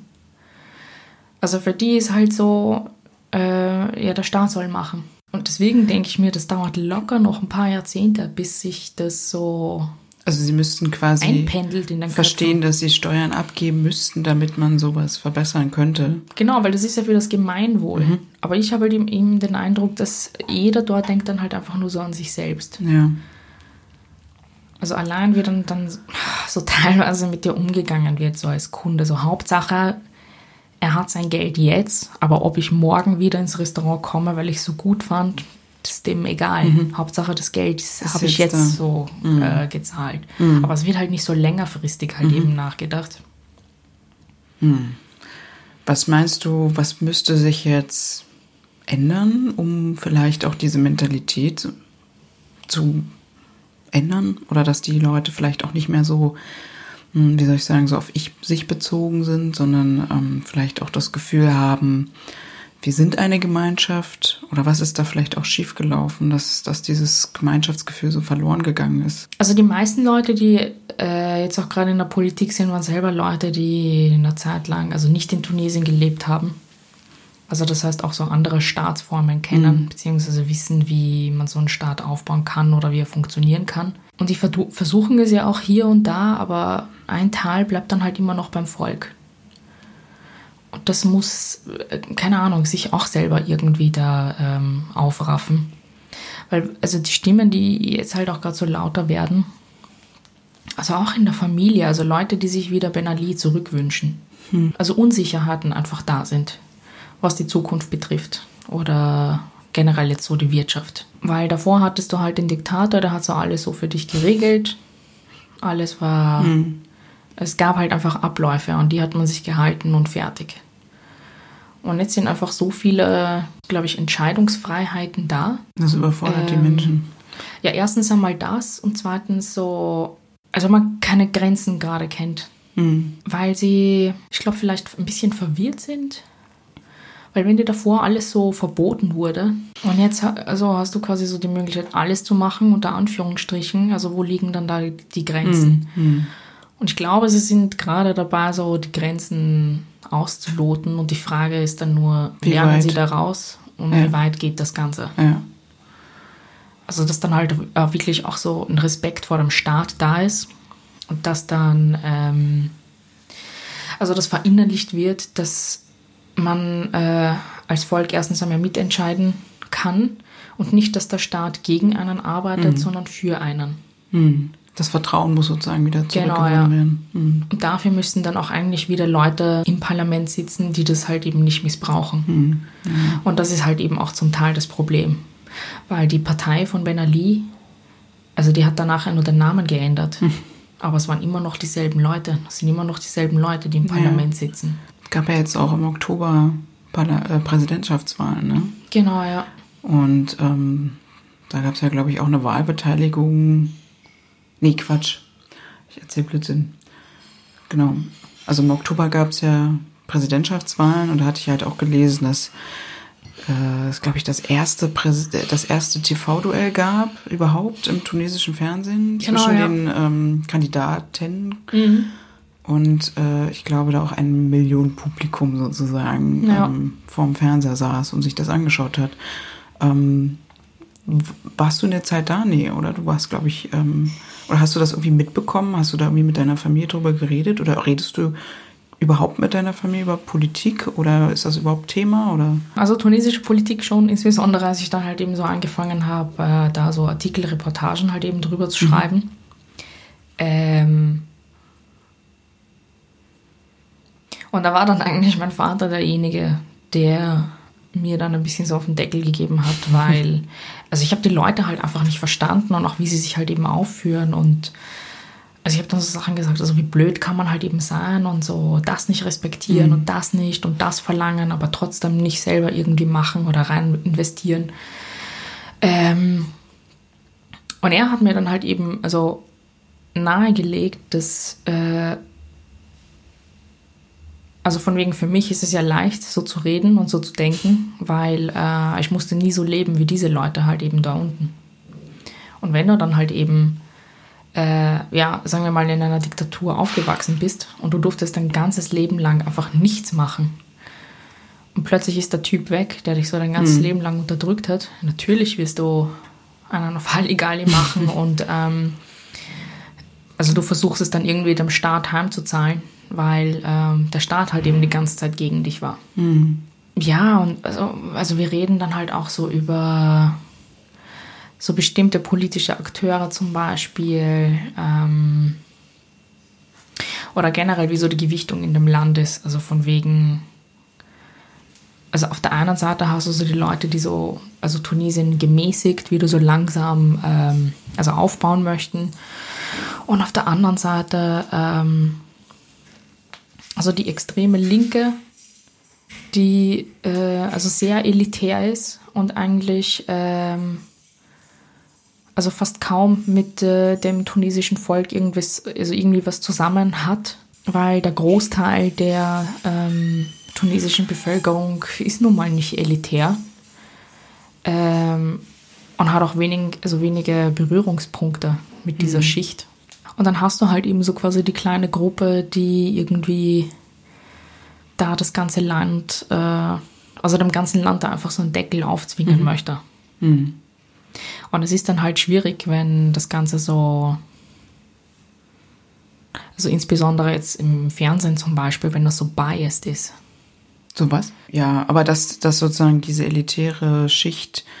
Ähm, also, dass sie halt, also dass die mhm. elitäre Schicht versucht quasi. Äh, für das ganze da, Land zu bestimmen? Oder ja, also für das ganze Land zu bestimmen oder es zu kontrollieren. Mhm. Ähm, aber es eigentlich, also eigentlich nicht dafür qualifiziert ist. Mhm. Weil es ja auch nicht dieselben Lebensrealitäten Genau, es sind komplett verschiedene Lebensrealitäten mhm. und es ist dann, also es kommt dann halt wieder nahe an dieses Bild von wegen, ähm, man versucht sich jetzt wieder einfach. Ich meine, Politik ist natürlich ähm, immer ein schwieriges Feld und gerade Tunesien, da wird wahrscheinlich auch noch viel passieren. Und Mhm. ich meine, in die Zukunft zu sprechen, ist sowieso immer ein bisschen schwierig, gerade in der Region, finde ich jetzt Ja. persönlich. Aber ähm, man hofft natürlich, dass äh, es immer irgendwie weitergeht, beziehungsweise sich es natürlich positiv entwickelt. Ja, um auch nochmal so ein bisschen den, den, die Brücke zum Positiven zu schlagen oder auch zu deiner Familie oder auch, weil ich meine, klar gibt's da viele Dinge, die halt auch nicht so funktionieren, jetzt politisch gesehen, aber ich meine, trotzdem fährst du ja wahrscheinlich gerne dahin, Ja. weil du deine Familie sehen kannst. Oder woran erinnerst du dich gerne zurück? Oder gibt es etwas, weiß ich nicht, vielleicht ähm, Gerüche oder Gerichte, wo du immer dann an deine Großeltern denkst zum Beispiel? Oder Also bei meinem Opa war es Kaugummi, weil ähm, also jeden Tag nach dem äh, obligatorischen äh, Mittagsschläfchen, also es gibt ja so die Zeit so zwischen 12 und 15 Uhr, wo dann so das ganze Land eigentlich Siesta. schläft beziehungsweise nichts macht. Ähm, und danach, ähm, also wir sagen zu Kaugummi Chiclet. Ja, das heißt ja auch so, ne? Dieser Typ, also ich kenne diesen arabisch, diese arabische Marke. Genau, ja. Chiclets. Ja, ja, ja. ja, Ist ja auch ein französisches Wort, Ja, ja, Wort glaube ich, ja. Ähm, und es war halt wie so ein rosa Bubblegum. Also hat richtig geil geschmeckt. Aber weil er halt auch so war, von wegen ja nicht so viele Süßigkeiten und nicht so viel Zucker, dann, also weil das Teil war ja halt auch relativ groß und dann hat er das immer mit seinem Taschenmesser so in zwei geteilt. äh, und dann hat jeder von uns so ein kleines Stück dann halt einfach abbekommen und das war dann so Das das alltägliche Ritual dann eigentlich. ja. Ähm, oder was ich halt auch immer voll nice fand, ähm, also in Tunesien wird, also so Softdrinks wie Cola und Fanta und so, die gibt es halt nur bei speziellen Anlässen und wenn, dann bekommt jeder auch immer nur ein Glas. Also da wird nicht so viel Süßes getrunken wie hier. Warum? Also, Ähm, warum trinkt man nicht so viel? Oder generell achtet man da mehr auf Zuckerkonsum? Oder klingt jetzt also so- keine Ahnung, es wird einfach mehr Wasser getrunken. Ja. Also ich glaube, gerade auch wenn es so heiß ist, Ja. also. Also war das auch was Besonderes dann quasi, wenn du mal eine Genau, und Cola beim Essen hast du dich dann halt immer so voll gefreut, wenn du dann so dein Glas, keine Ahnung, Cola oder Ja. Fanta bekommen hast. Aber nur ein Glas. dann. Ja, und es hat dann halt eben auch äh, gereicht. Und ich glaube auch, weil es teilweise also schon ein bisschen teurer ist. Weil in Tunesien hast du in erster Linie also schon wirklich so diese, die Markengetränke. Weil hier in Europa, also du musst nicht unbedingt die Coca-Cola kaufen, Ja. sondern kannst auch so die Lidl oder Aldi-Cola Ja. holen. Und dort gibt es das halt nicht. Ja. Genau, also neben, dem so neben den Softdrinks und dann, wenn es so richtig nicer Tag war und jemand war halt so ein bisschen gönnerhaft unterwegs, da gab es dann halt auch noch eine Packung Eis. Wie heißt das Äh, bei euch? Wie nennt ihr das? Also wie, wie sagt ihr Eis auf Eis, Arabisch? Glas. Ah, okay, auch Also auch Französisch. Wieder. Und als Ja. Kind, ich habe das nicht verstanden, weil Glas, Ja, ja. also anders betont Ja. jetzt, heißt bei uns Schrank. Also, Also, entweder ja. Glas Ah. ist Eis und Glas A ist und- Schrank. Okay. Und ich dachte mir, die ganze Schrank, so, warum sollen wir einen Schrank kaufen, wenn wir Schrank essen, ja? Und erst so, keine Ahnung, als ich glaube ich zehn war oder so, habe ich dann endlich verstanden, worum okay. es ging. Ja, bei uns heißt das, also ich kenne Eis als Busa. Ah, Ja. Aber wie gesagt, im Libanon wird ja auch viel Französisch geredet, deswegen dann auch Glas oder Mhm. Ja. Eis, Cream. Und was habt ihr denn in den Sommerferien immer gemacht? Jetzt außer natürlich die ganze Familie abklappern Mhm. sozusagen. Konntet ihr auch ein bisschen trotzdem vom Land sehen? Weil gerade wenn ihr da so ein bisschen unterwegs gewesen seid oder musstet, ähm, weil nicht alle an einem Ort waren, habt ihr da auch ein bisschen trotzdem auch Sightseeing gemacht? Oder kann, konntest du was vom Land sehen und kennst das ein bisschen? Oder? also das bisschen Sightseeing, gerade so in der Stadt, das kam erst später, als wir älter geworden sind. Ähm, also weil wenn du also so jung bist oder generell so kleine Kinder bei dir hast, du kannst in der Hitze nirgendwo hingehen. Äh, und gerade nicht auf dem Land, wo alles einfach so frei unter der Sonne liegt. Ansonsten waren wir halt immer also am Strand. Und selbst die Uhrzeiten, bei denen wir am Strand waren, wo dann so Leute zu uns gesagt haben, so nein, warum? Um die Uhrzeit geht keiner. Also da waren wir dann wieder so richtig europäisch einfach. Wir müssen die Zeit nutzen. Ja, Ja. ja, weil in Tunesien, also die gehen schwimmen entweder wirklich so um 5, 6 Uhr in der Früh, so quasi bevor die Hitze aufkommt, ähm, oder erst so ab 17 Uhr. Also wo es dann wieder ein bisschen abkühlt. Wie, wie heiß kann es da werden im Sommer bei euch? Ja, schon Oder? bis zu 40 Grad Ja. oder ein bisschen drüber. Ja, schon. Ähm, wo mein Vater dann auch so in den letzten Jahren angefangen hat, auch äh, in aller Herrgottsfrüh schwimmen zu gehen, weil das ist ja so gesund und so toll.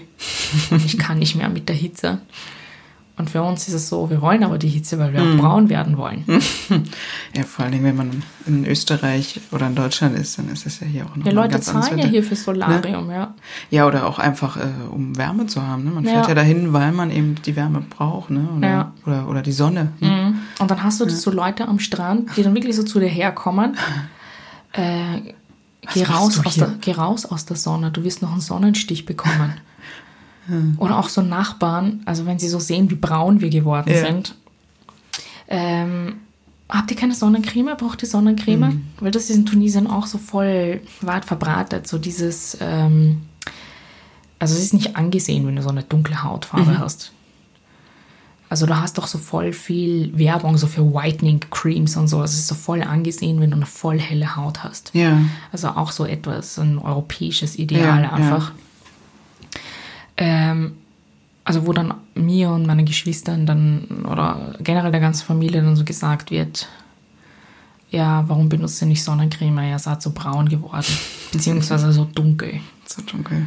Also wo dann noch eine Cousine mal zu mir, meiner Schwester, gesagt hat, äh, ganz am Anfang, als ihr gekommen seid, war ihr viel schöner. Jetzt seid ihr so schmutzig geworden. Oh, wow.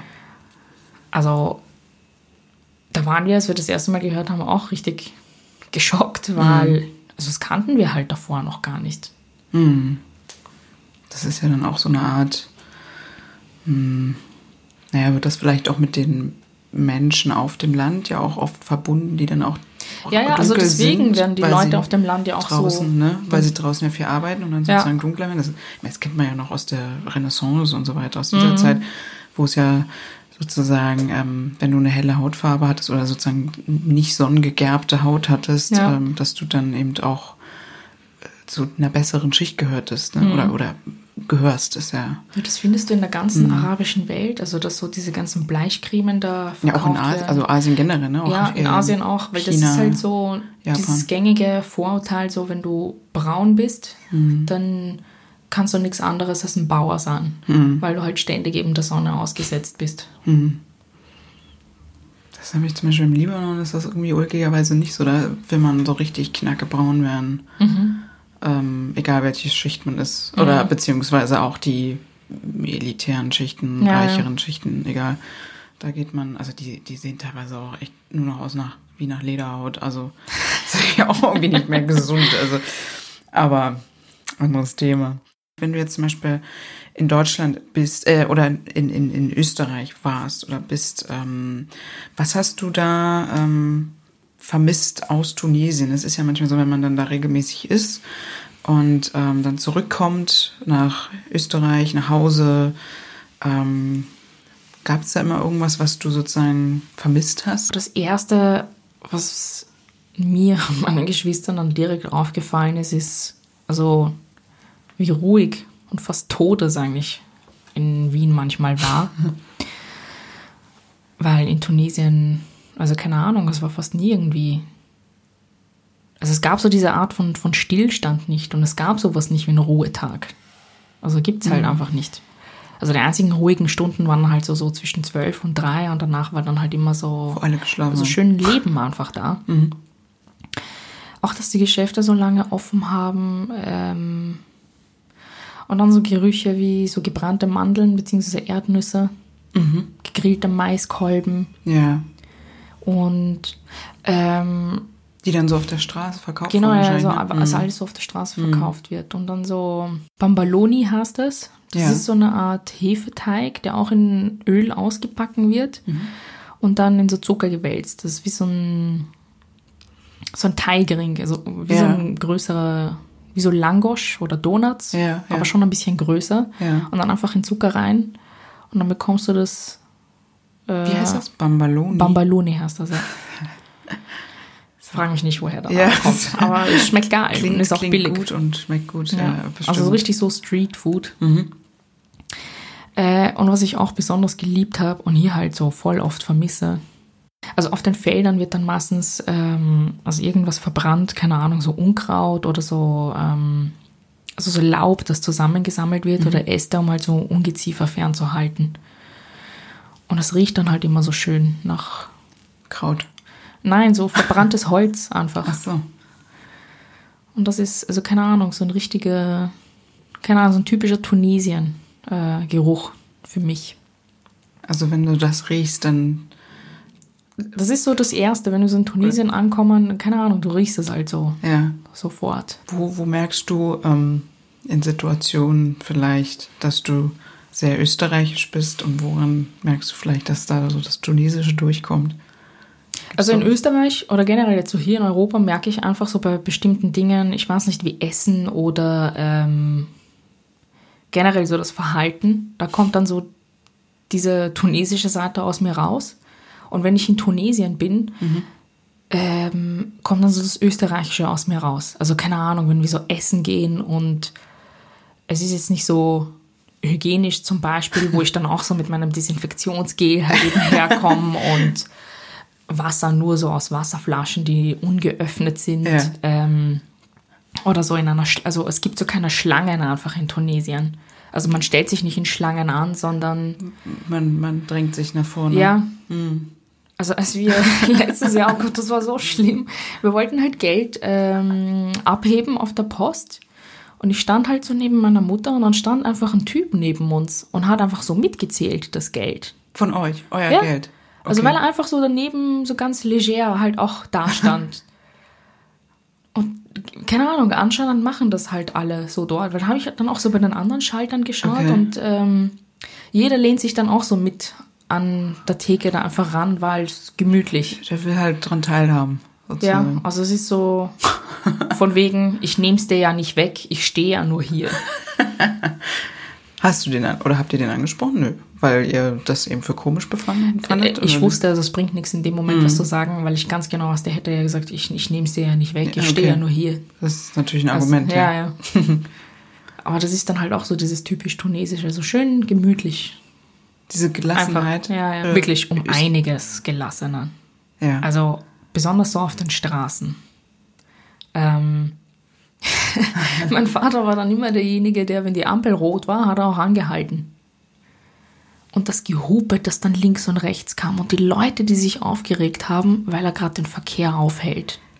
Aber da, da, wenn man gelassen ist, müsste man das ja dann eigentlich ähm, trotzdem noch akzeptieren, oder? Ja, aber, aber auch gelassen jetzt zum Beispiel in dem Punkt, ähm, also du willst zum Beispiel gerade was so vorantreiben, ich weiß nicht, im Supermarkt oder sonst wo, und die Leute merken dann direkt, du bist nicht von hier.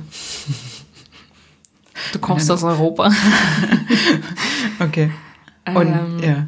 Also ich schwöre, die merken das wirklich direkt. Was würdest du sagen, könnten Deutsche, aber auch Österreicher vielleicht noch von Tunesien lernen oder von Tunesierinnen in Tunesien? Ist das die Gelassenheit vielleicht? Ja, schon die Gelassenheit, ja. Und manchmal Dinge nicht so genau zu nehmen und noch ein bisschen mehr so zu lachen, zu reden. Also in Tunesien, die fangen dann einfach so mit dir irgendwer ein Gespräch an. Und als Kind dachte ich immer so, meine Eltern kennen voll viele Leute. Bis du dann irgendwann gemerkt hast, die Leute reden halt einfach viel und auch so gerne miteinander. Und hier, keine Ahnung, Und so schüchtern, ne? wenn ich mal so, keine Ahnung, Danke sage und es kommt so kein gern geschehen zurück, denke ich mir, ja, du mich auch. ich bin hier die Blöde, dass ich noch Ja. Danke sage, ja. Und deswegen, also wenn dann hier dann mal jemand grüßt oder so mit dir ein Gespräch anfängt, dann ist es voll befremdlich und dann denke ich mir immer so, was will diese Person gerade von mir? Also wenn man es halt einfach nicht gewohnt Mhm. ist. Und Tunesien ist halt, ja, also ganz anders. Also man geht offener auf die Menschen zu, wenn man Ja, so ja. will. Und traut sich auch, Genau, ja. Menschen anzusprechen. Ne? Weil das war dann für mich und meine Geschwister dann halt auch so voll die Umstellung. Das richtig Peinliche war ja immer, ähm, der Slang in Tunesien ändert sich ja dann auch immer so, also jedes Jahr, so wie hier. Okay. Gibt immer neue Jugendwörter. Ja, Das ja, ist- so immer neue Wörter einfach. Und dann sind wir im nächsten Jahr dann halt da auf Urlaub und wir benutzen immer noch so Wörter so, so vor ein, zwei Jahren. Und die Leute wussten dann direkt, ja, Europäer. Okay. Ihr seid voll 2017. Ja, ja. Ja. Was und wir mussten, ja. also wir mussten dann auch so richtig reinkommen in dieses, äh, also generell in die Sprache, weil wir zu Hause Ja. immer so gemischt geredet haben. Also wir sagen einen Satz, der, keine Ahnung, sieben Wörter hat und vier davon sind auf Deutsch. Und der Rest ist äh, Französisch, Genau, so Tunesisch. Französisch, Arabisch halt einfach. Ja. Und dann sind wir in Tunesien und da geht nichts mehr mit Deutsch. Also da musst Ja, du halt klar. alles in der Sprache Im halt ganzen einfach Satz sagen. reden. Ja, ja. Und dann ist es halt einfach passiert, dass wir dann auch so ab und zu äh, also so geswitcht haben und die Leute uns dann so, so voll verwirrt angeschaut haben. Meinem Vater passiert das aber jetzt mittlerweile öfter. Also, dass er dann auch so automatisch auf Deutsch irgendwie antworten und so, ah, okay, oder nein, das wusste ich nicht, das sind solche Sachen. Voll Deutsch oder Österreichisch geworden. Ja, ja. Tunesier sind noch also viel direkter. Mhm. Also wir aus Europa, wir sind halt wirklich extrem höflich. Und dann haben die auch immer gesagt, von wegen, also man sagt nicht, also meistens sagen sie Europäer, aber ansonsten ist der Begriff, also im Arabischen sagen sie immer, ähm, also quasi aus dem Ausland sein. Belcharisch. Ah, aus dem, ja, oder Ajnabi kenne ich. Ne? Also sozusagen Ausländer. Ja, das klingt noch sehr, also Ajnabi klingt ja so voll So nett, ne? fein. Ja.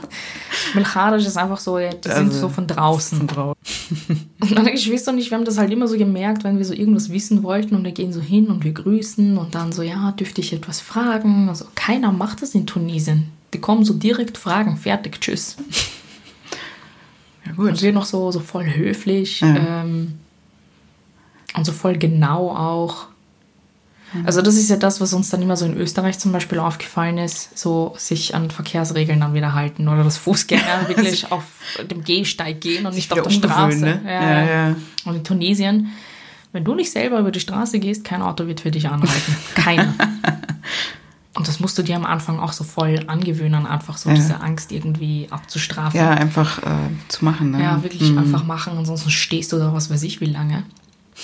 Ähm, und in Österreich ist es dann so, also kannst du nicht einfach so auf der Straße da rumspazieren. Und hupen. Ja. Also Ja, das war schön. dann auch immer lustig.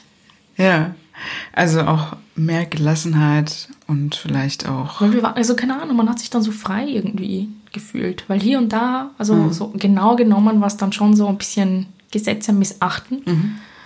Aber es war immer noch so in einem, das ist jetzt kein krimineller Rahmen oder so, aber es war halt trotzdem so geil. Man muss sich Ja. gerade nicht an Regeln halten. Klar. Ja, schön. Also das heißt, ähm, wir nehmen mit, Tunesien ist man direkter, ein bisschen offener gegenüber oder man, man, man hat keine Angst, Menschen anzusprechen und sie auch nicht umzufahren. Ja.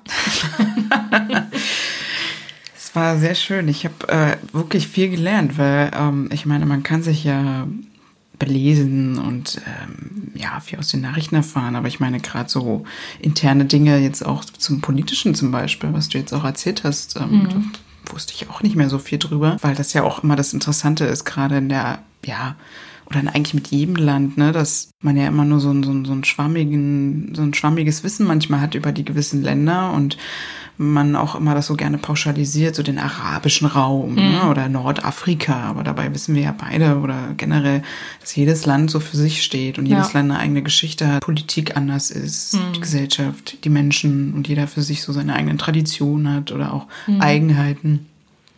Und wenn dann halt immer sehr trocken. Also deswegen finde ich es dann auch immer viel also lustiger und auch so spannender, wenn ähm, also Menschen so aus den Gebieten dann einfach aus dem Alltag so erzählen Ja. oder also wie sie da halt eben so gelebt haben oder wie sie das wahrgenommen haben, weil es macht das Ganze dann so greifbarer Ja, einfach. aber ich fand, das ähm, konntest du jetzt auch schon gut rüberbringen. Also Weil auch die Vergleiche mit dem Libanon waren halt auch so ja, es, voll spannend, weil da merkst du, Arabisch ist nicht gleich Arabisch. nee, das stimmt. Man merkt auch oft, es gibt viele Gemeinsamkeiten, aber eben dann manchmal auch eben dann doch nicht, was ja, Mhm. Ja. auch gut ist. Also es wäre ja auch langweilig, wenn wir alle gleich wären. Ne? Ja. Also ist ja in Europa ähnlich. Wir sind ja auch nicht, Deutschen sind ja auch nicht wie die Österreicher, ne? Also alleine Thema Hummus könnten Oh, wir ja. uns beide streiten. Weil ihr macht Tahine rein, oder? Also Ja. diese Sesampasta. Wieso bei euch? Was macht ihr denn da rein? Das musst du mir jetzt noch erklären. Nur Kichererbsen Ja. und Knoblauch und Olivenöl, ein bisschen Zitronensaft und Salz und Pfeffer, das war's. Ah, okay, das also wusste ich gar nicht. Sesam. Ja, Hum- Hummus ist ja echt so ein, so ein Diskussionsthema. Ich glaube, da, da gibt's, ich glaube, das ist der größte Konflikt dieses, Ja. dieses, dieser Region. Wer macht Hummus, wo kommt's her und wer macht überhaupt den besten, den Genau, allerbesten? Ja, ja, ja, voll. Lustig. Ach, das wusste ich nicht. Tunesien ohne Tahini. Also Tahini ist ja die, das Sesammus. Ja. So, ne? Und ich habe mich auch immer dann so als Kind gewundert, warum schmeckt das Hummus von den anderen Leuten so, also warum schmeckt das so? So, was Ja. ist das? Es Schmeckt mir nicht. Was ich will schmeckt das dir von jetzt Mama. besser? Es Ja, geht, also ich kann nicht so viel davon essen. Nee, aber du, du magst wahrscheinlich das ohne, ne? Ja. Ja, wahrscheinlich. So, ja. Also ich bin halt auch leider so voll der Gewohnheitsmensch. Ja, aber das ist ja meistens so. Ja. Also ich meine, man kann ja, ich meine, bei der anderen, im anderen Land oder bei der Oma oder bei der anderen Mhm. Tante schmeckt's auch gut, aber natürlich schmeckt's immer am besten da, wo man, wo man es kennengelernt hat. Ne? Genau, ja, ja, voll. Ach, spannend. Hummus. Ja, jetzt kriege ich langsam Hunger. Ich auch. Vielleicht sollten wir einfach Hummus essen. Mit oder ohne Tahini. Hier, Chilischoten. Stimmt, eigentlich müsste das doch, das hätte ich jetzt gedacht, weil ihr so scharf esst, dass vielleicht noch Chili drin ist. Ich habe das hier jetzt so, also die Chilischoten auch so aus Ästhetikgründen mitgenommen. Ja. Ich dachte so zuerst so, also die, diese Harissa-Paste, aber das ist halt in Ja, so Dosen.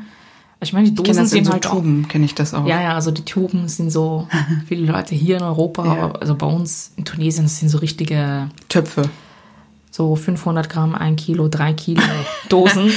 Ja, haust halt schon ein bisschen was rein, ne? Ich kenne Ja. das so mit Olivenöl und sowas. Und, und äh, dass man die echt in Bottichen zu Hause hat. ja, weil Mhm. wir, also wir sind dann halt immer, ähm, also mit dem Auto Mhm. bis nach Italien gefahren und von dort dann mit der Fähre nach Tunesien. Ah, Weil, also in Tunesien brauchst du halt schon ein Auto, gerade wenn wir so Familien Ja. besuchen und weil wir auch, ähm, also so Gewürze und Olivenöl und Couscous und so weiter mitnehmen wollten. klar. Weil das waren dann halt alles, also fast alles war dann so Erzeugnisse von der Familie, Ja. also schon richtig Bio dann halt eben. Ähm, und das war dann so, ähm, ja, das, was dann so über das Jahr über in Österreich dann so ver- verwendet wurde. Ja, ja. Aber ähm, ja klar, das passt ja auch nicht alles in den Koffer, ne? Genau, ja. Also ich weiß, wir haben immer, wir haben immer kilogrammweise libanesischen Honig bringen wir mal mit. Und der ist natürlich irre schwer, aber das lohnt sich einfach, weil der ist einfach mega lecker und einzigartig, würde ich es echt nennen. Ja. Ähm, Weil das sind wirklich so Sachen, Ja. die kannst du nur aus den Ländern so mitbringen. ja, vor allem gerade bei eurem Couscous, ne? nicht, Wenn ja. der so von der Oma ähm, speziell gemacht wird und so, so, eine, so, eine, so, eine, so eine Eigenart und einzigartige Geschmack Mhm. hat, oder, ne? Also auch das Olivenöl. Also mein Vater dann immer so, wenn wir zurückkommen aus Tunesien, Mhm. Der rationiert das dann auch so schön. Und so, wieso gießt ihr das drüber über den Salat? Also Das muss noch fünf Monate das halten. ist teuer. Das muss noch bis nächstes Jahr halten. Also das ist nicht wie Olivenöl aus dem Supermarkt. Ja, Das ja. ist was anderes. Wer macht es da bei euch? Äh, also jemand aus seiner Familie hat halt äh, also Olivenbaumfelder und mein Opa Ah. hat dann immer also von dort die ähm, also Oliven halt mitgenommen Mhm. und dann pressen lassen. Weil je nachdem, wie dann noch das Olivenöl gepresst wird, beziehungsweise welche Oliven das sind, ähm, ist es dann also ein relativ starkes Olivenöl. Mhm. Und ich glaube, das ist auch so typisch. Also Ja. da kann ich dann wirklich so pauschalisieren, so typisch arabisch, so Olivenöl hilft gegen alles. Kennst du das auch? Also ich schwöre, ah, jemand hat einen trockenen Hals, das ist so krank, nimm Olivenöl mit ein bisschen Honig und Zitrone. Oh ja, oh, das kenne ich auch. Bei mir war es immer so, ja, wenn ich gegen die Wand gelaufen bin, was ich regelmäßig, nein, das klingt jetzt ein bisschen verwirrt, aber wenn ich mich irgendwie gestoßen habe als Kind, Mhm. mein Vater hat das erste, Aline, komm her, ich mach dir Olivenöl auf die Beule. Ja, ja, ja. Und dann gab es keine Beule. Also einen blauen Fleck vielleicht. Und das war so Allheilmittel Ja, gegen alles. Lustig. voll. Aber das ist, glaube ich, auch wieder was, was so ein bisschen verbreitet ist so in dieser Region. Also Mhm. wenn du jetzt sagst, Olivenöl hilft gegen alles. Ja. Oder auch, boah, das Schlimmste war immer, weil das gibt es gar nicht hier Mhm. in Europa, ist tunesisches Baklava. Mhm. Ähm, Wie unterscheidet sich das zu dem, was man vielleicht hier so kennt? Oder was, was ist daran so also wir, ähm, also in Deutschland hier kann ich es halt jetzt also verstehen, weil hier gibt es ja auch so voll viele arabische Ja. Einflüsse. genau. Aber in Österreich äh, null. Also das hat sich erst äh, geändert, äh, so mit 2015, 2016, Mhm, als die Menschen aus Syrien gekommen sind und da dann selber halt eben Läden aufgemacht haben. Wir kannten halt nur das tunesische, äh, das türkische Baklava. Ja, ja. Und das ist ja, also das schwimmt ja richtig in so Zuckersirup. Ja. Und in Tunesien, also fast gar nicht. Das ist schon, also es ist saftig, aber auch, also gleichzeitig trocken. Also es schwimmt nicht in Zuckersirup, sondern Also der Zucker wird gleich eingearbeitet. es wird dosiert, zuckrig. Ja, also es ist schon süß, aber es ist, es ist nicht feucht, sagen ja, wir so. Ja, ah, okay. Und es wird halt auch sehr viel mit Nüssen halt Mhm. eben gearbeitet. Und wenn wir da dann ein paar Kilo mitgenommen haben, also die mussten wir dann auch schneller aufessen, weil lange hält sich das nicht. Klar, hm. Und das war dann halt immer nur so, keine Ahnung, vielleicht zwei, drei Wochen, die man so genossen hat nach dem Urlaub und dann war alles weg. Hm, Ja, das ist immer das Traurige, ne? Mhm. Ich meine, die guten Sachen, die gibt's ja dann eh immer nur da und dann, weil du das jetzt so ein paar Mal erwähnt hast, dass die Tunesien sehr auf den Zuckerkonsum achtet, so gefühlt. Es wird nicht so viel auch so gesnackt, also wie Mhm. hier. Also wir haben dann, äh, also unser Essverhalten hat sich dann dort halt eben auch geändert. Also es gab dann halt immer so Frühstück und dann Mittagessen und Abendessen. Und dazwischen, also gab es das nicht so Mhm. von wegen Chips essen und Gummibärchen und Kekse und bla bla bla. Also das war so, Vielleicht auch also wegen diese der Wärme, Art von oder? Essenskultur gibt es halt dort nicht. Hm. Also ich weiß nicht genau, woran es liegt. Vielleicht, wenn man auch mehr mit der Familie dann zusammen isst und dann sozusagen am Tisch zusammen sitzt und das dann genießt und nicht jetzt so snack, snacken tut man ja meistens dann eher so ja. alleine so für sich, ne? Also das kenne ich halt so aus, dem- aus dem Raum, dass man halt ähm, sehr oder dass das für, für, für oder dass das sehr wichtig ist, mit der Familie zusammen Genau, zu ja. sitzen und zu Und, essen. also Snacks werden dann halt eigentlich immer nur gereicht, also Mhm. So zu bestimmten an. Also das ist dann so, wenn Tee serviert wird. Ja. Also so Sachen wie Kekse und Schokolade, Mhm. das ist nicht etwas, was man so nebenbei isst, sondern das wird so Gereicht, wenn man gereicht. Also da von ist. Mhm. wegen, es wird ein bisschen so gefeiert. Also es ist so zelebriert dann, ne? ein Zeichen von Wohlstand, würde ich sagen. Auch Nüsse. Ja. Mhm. Also wie wir hier manchmal so Nüsse essen, so oh, Studentenfutter und das ist dann dort so, oh, Nüsse. Die sind reich. Ach so, okay. ja, ja. Was Besonderes. Ja, ja sehr schön, Nur. Ähm, also, gerade jetzt, wenn es ums Essen geht, ist es natürlich immer sehr interessant. Ich finde das auch spannend, wie viele Gemeinsamkeiten oder eben auch Unterschiede es dann doch gibt. Ja. So.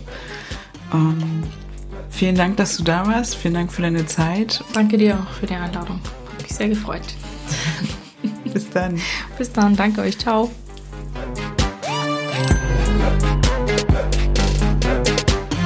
Na, habe ich zu viel versprochen zum Thema Couscous kochen? Oh Mann, und schon nach der dritten Folge stelle ich ein eher unbeabsichtigtes Muster fest. Ja, ich rede mit meinen Gästen echt viel über Essen. Aber hey, Essen verbindet Menschen und Kulturen. Und ich finde, dass man darüber unendlich viel über die jeweilige Kultur erfährt.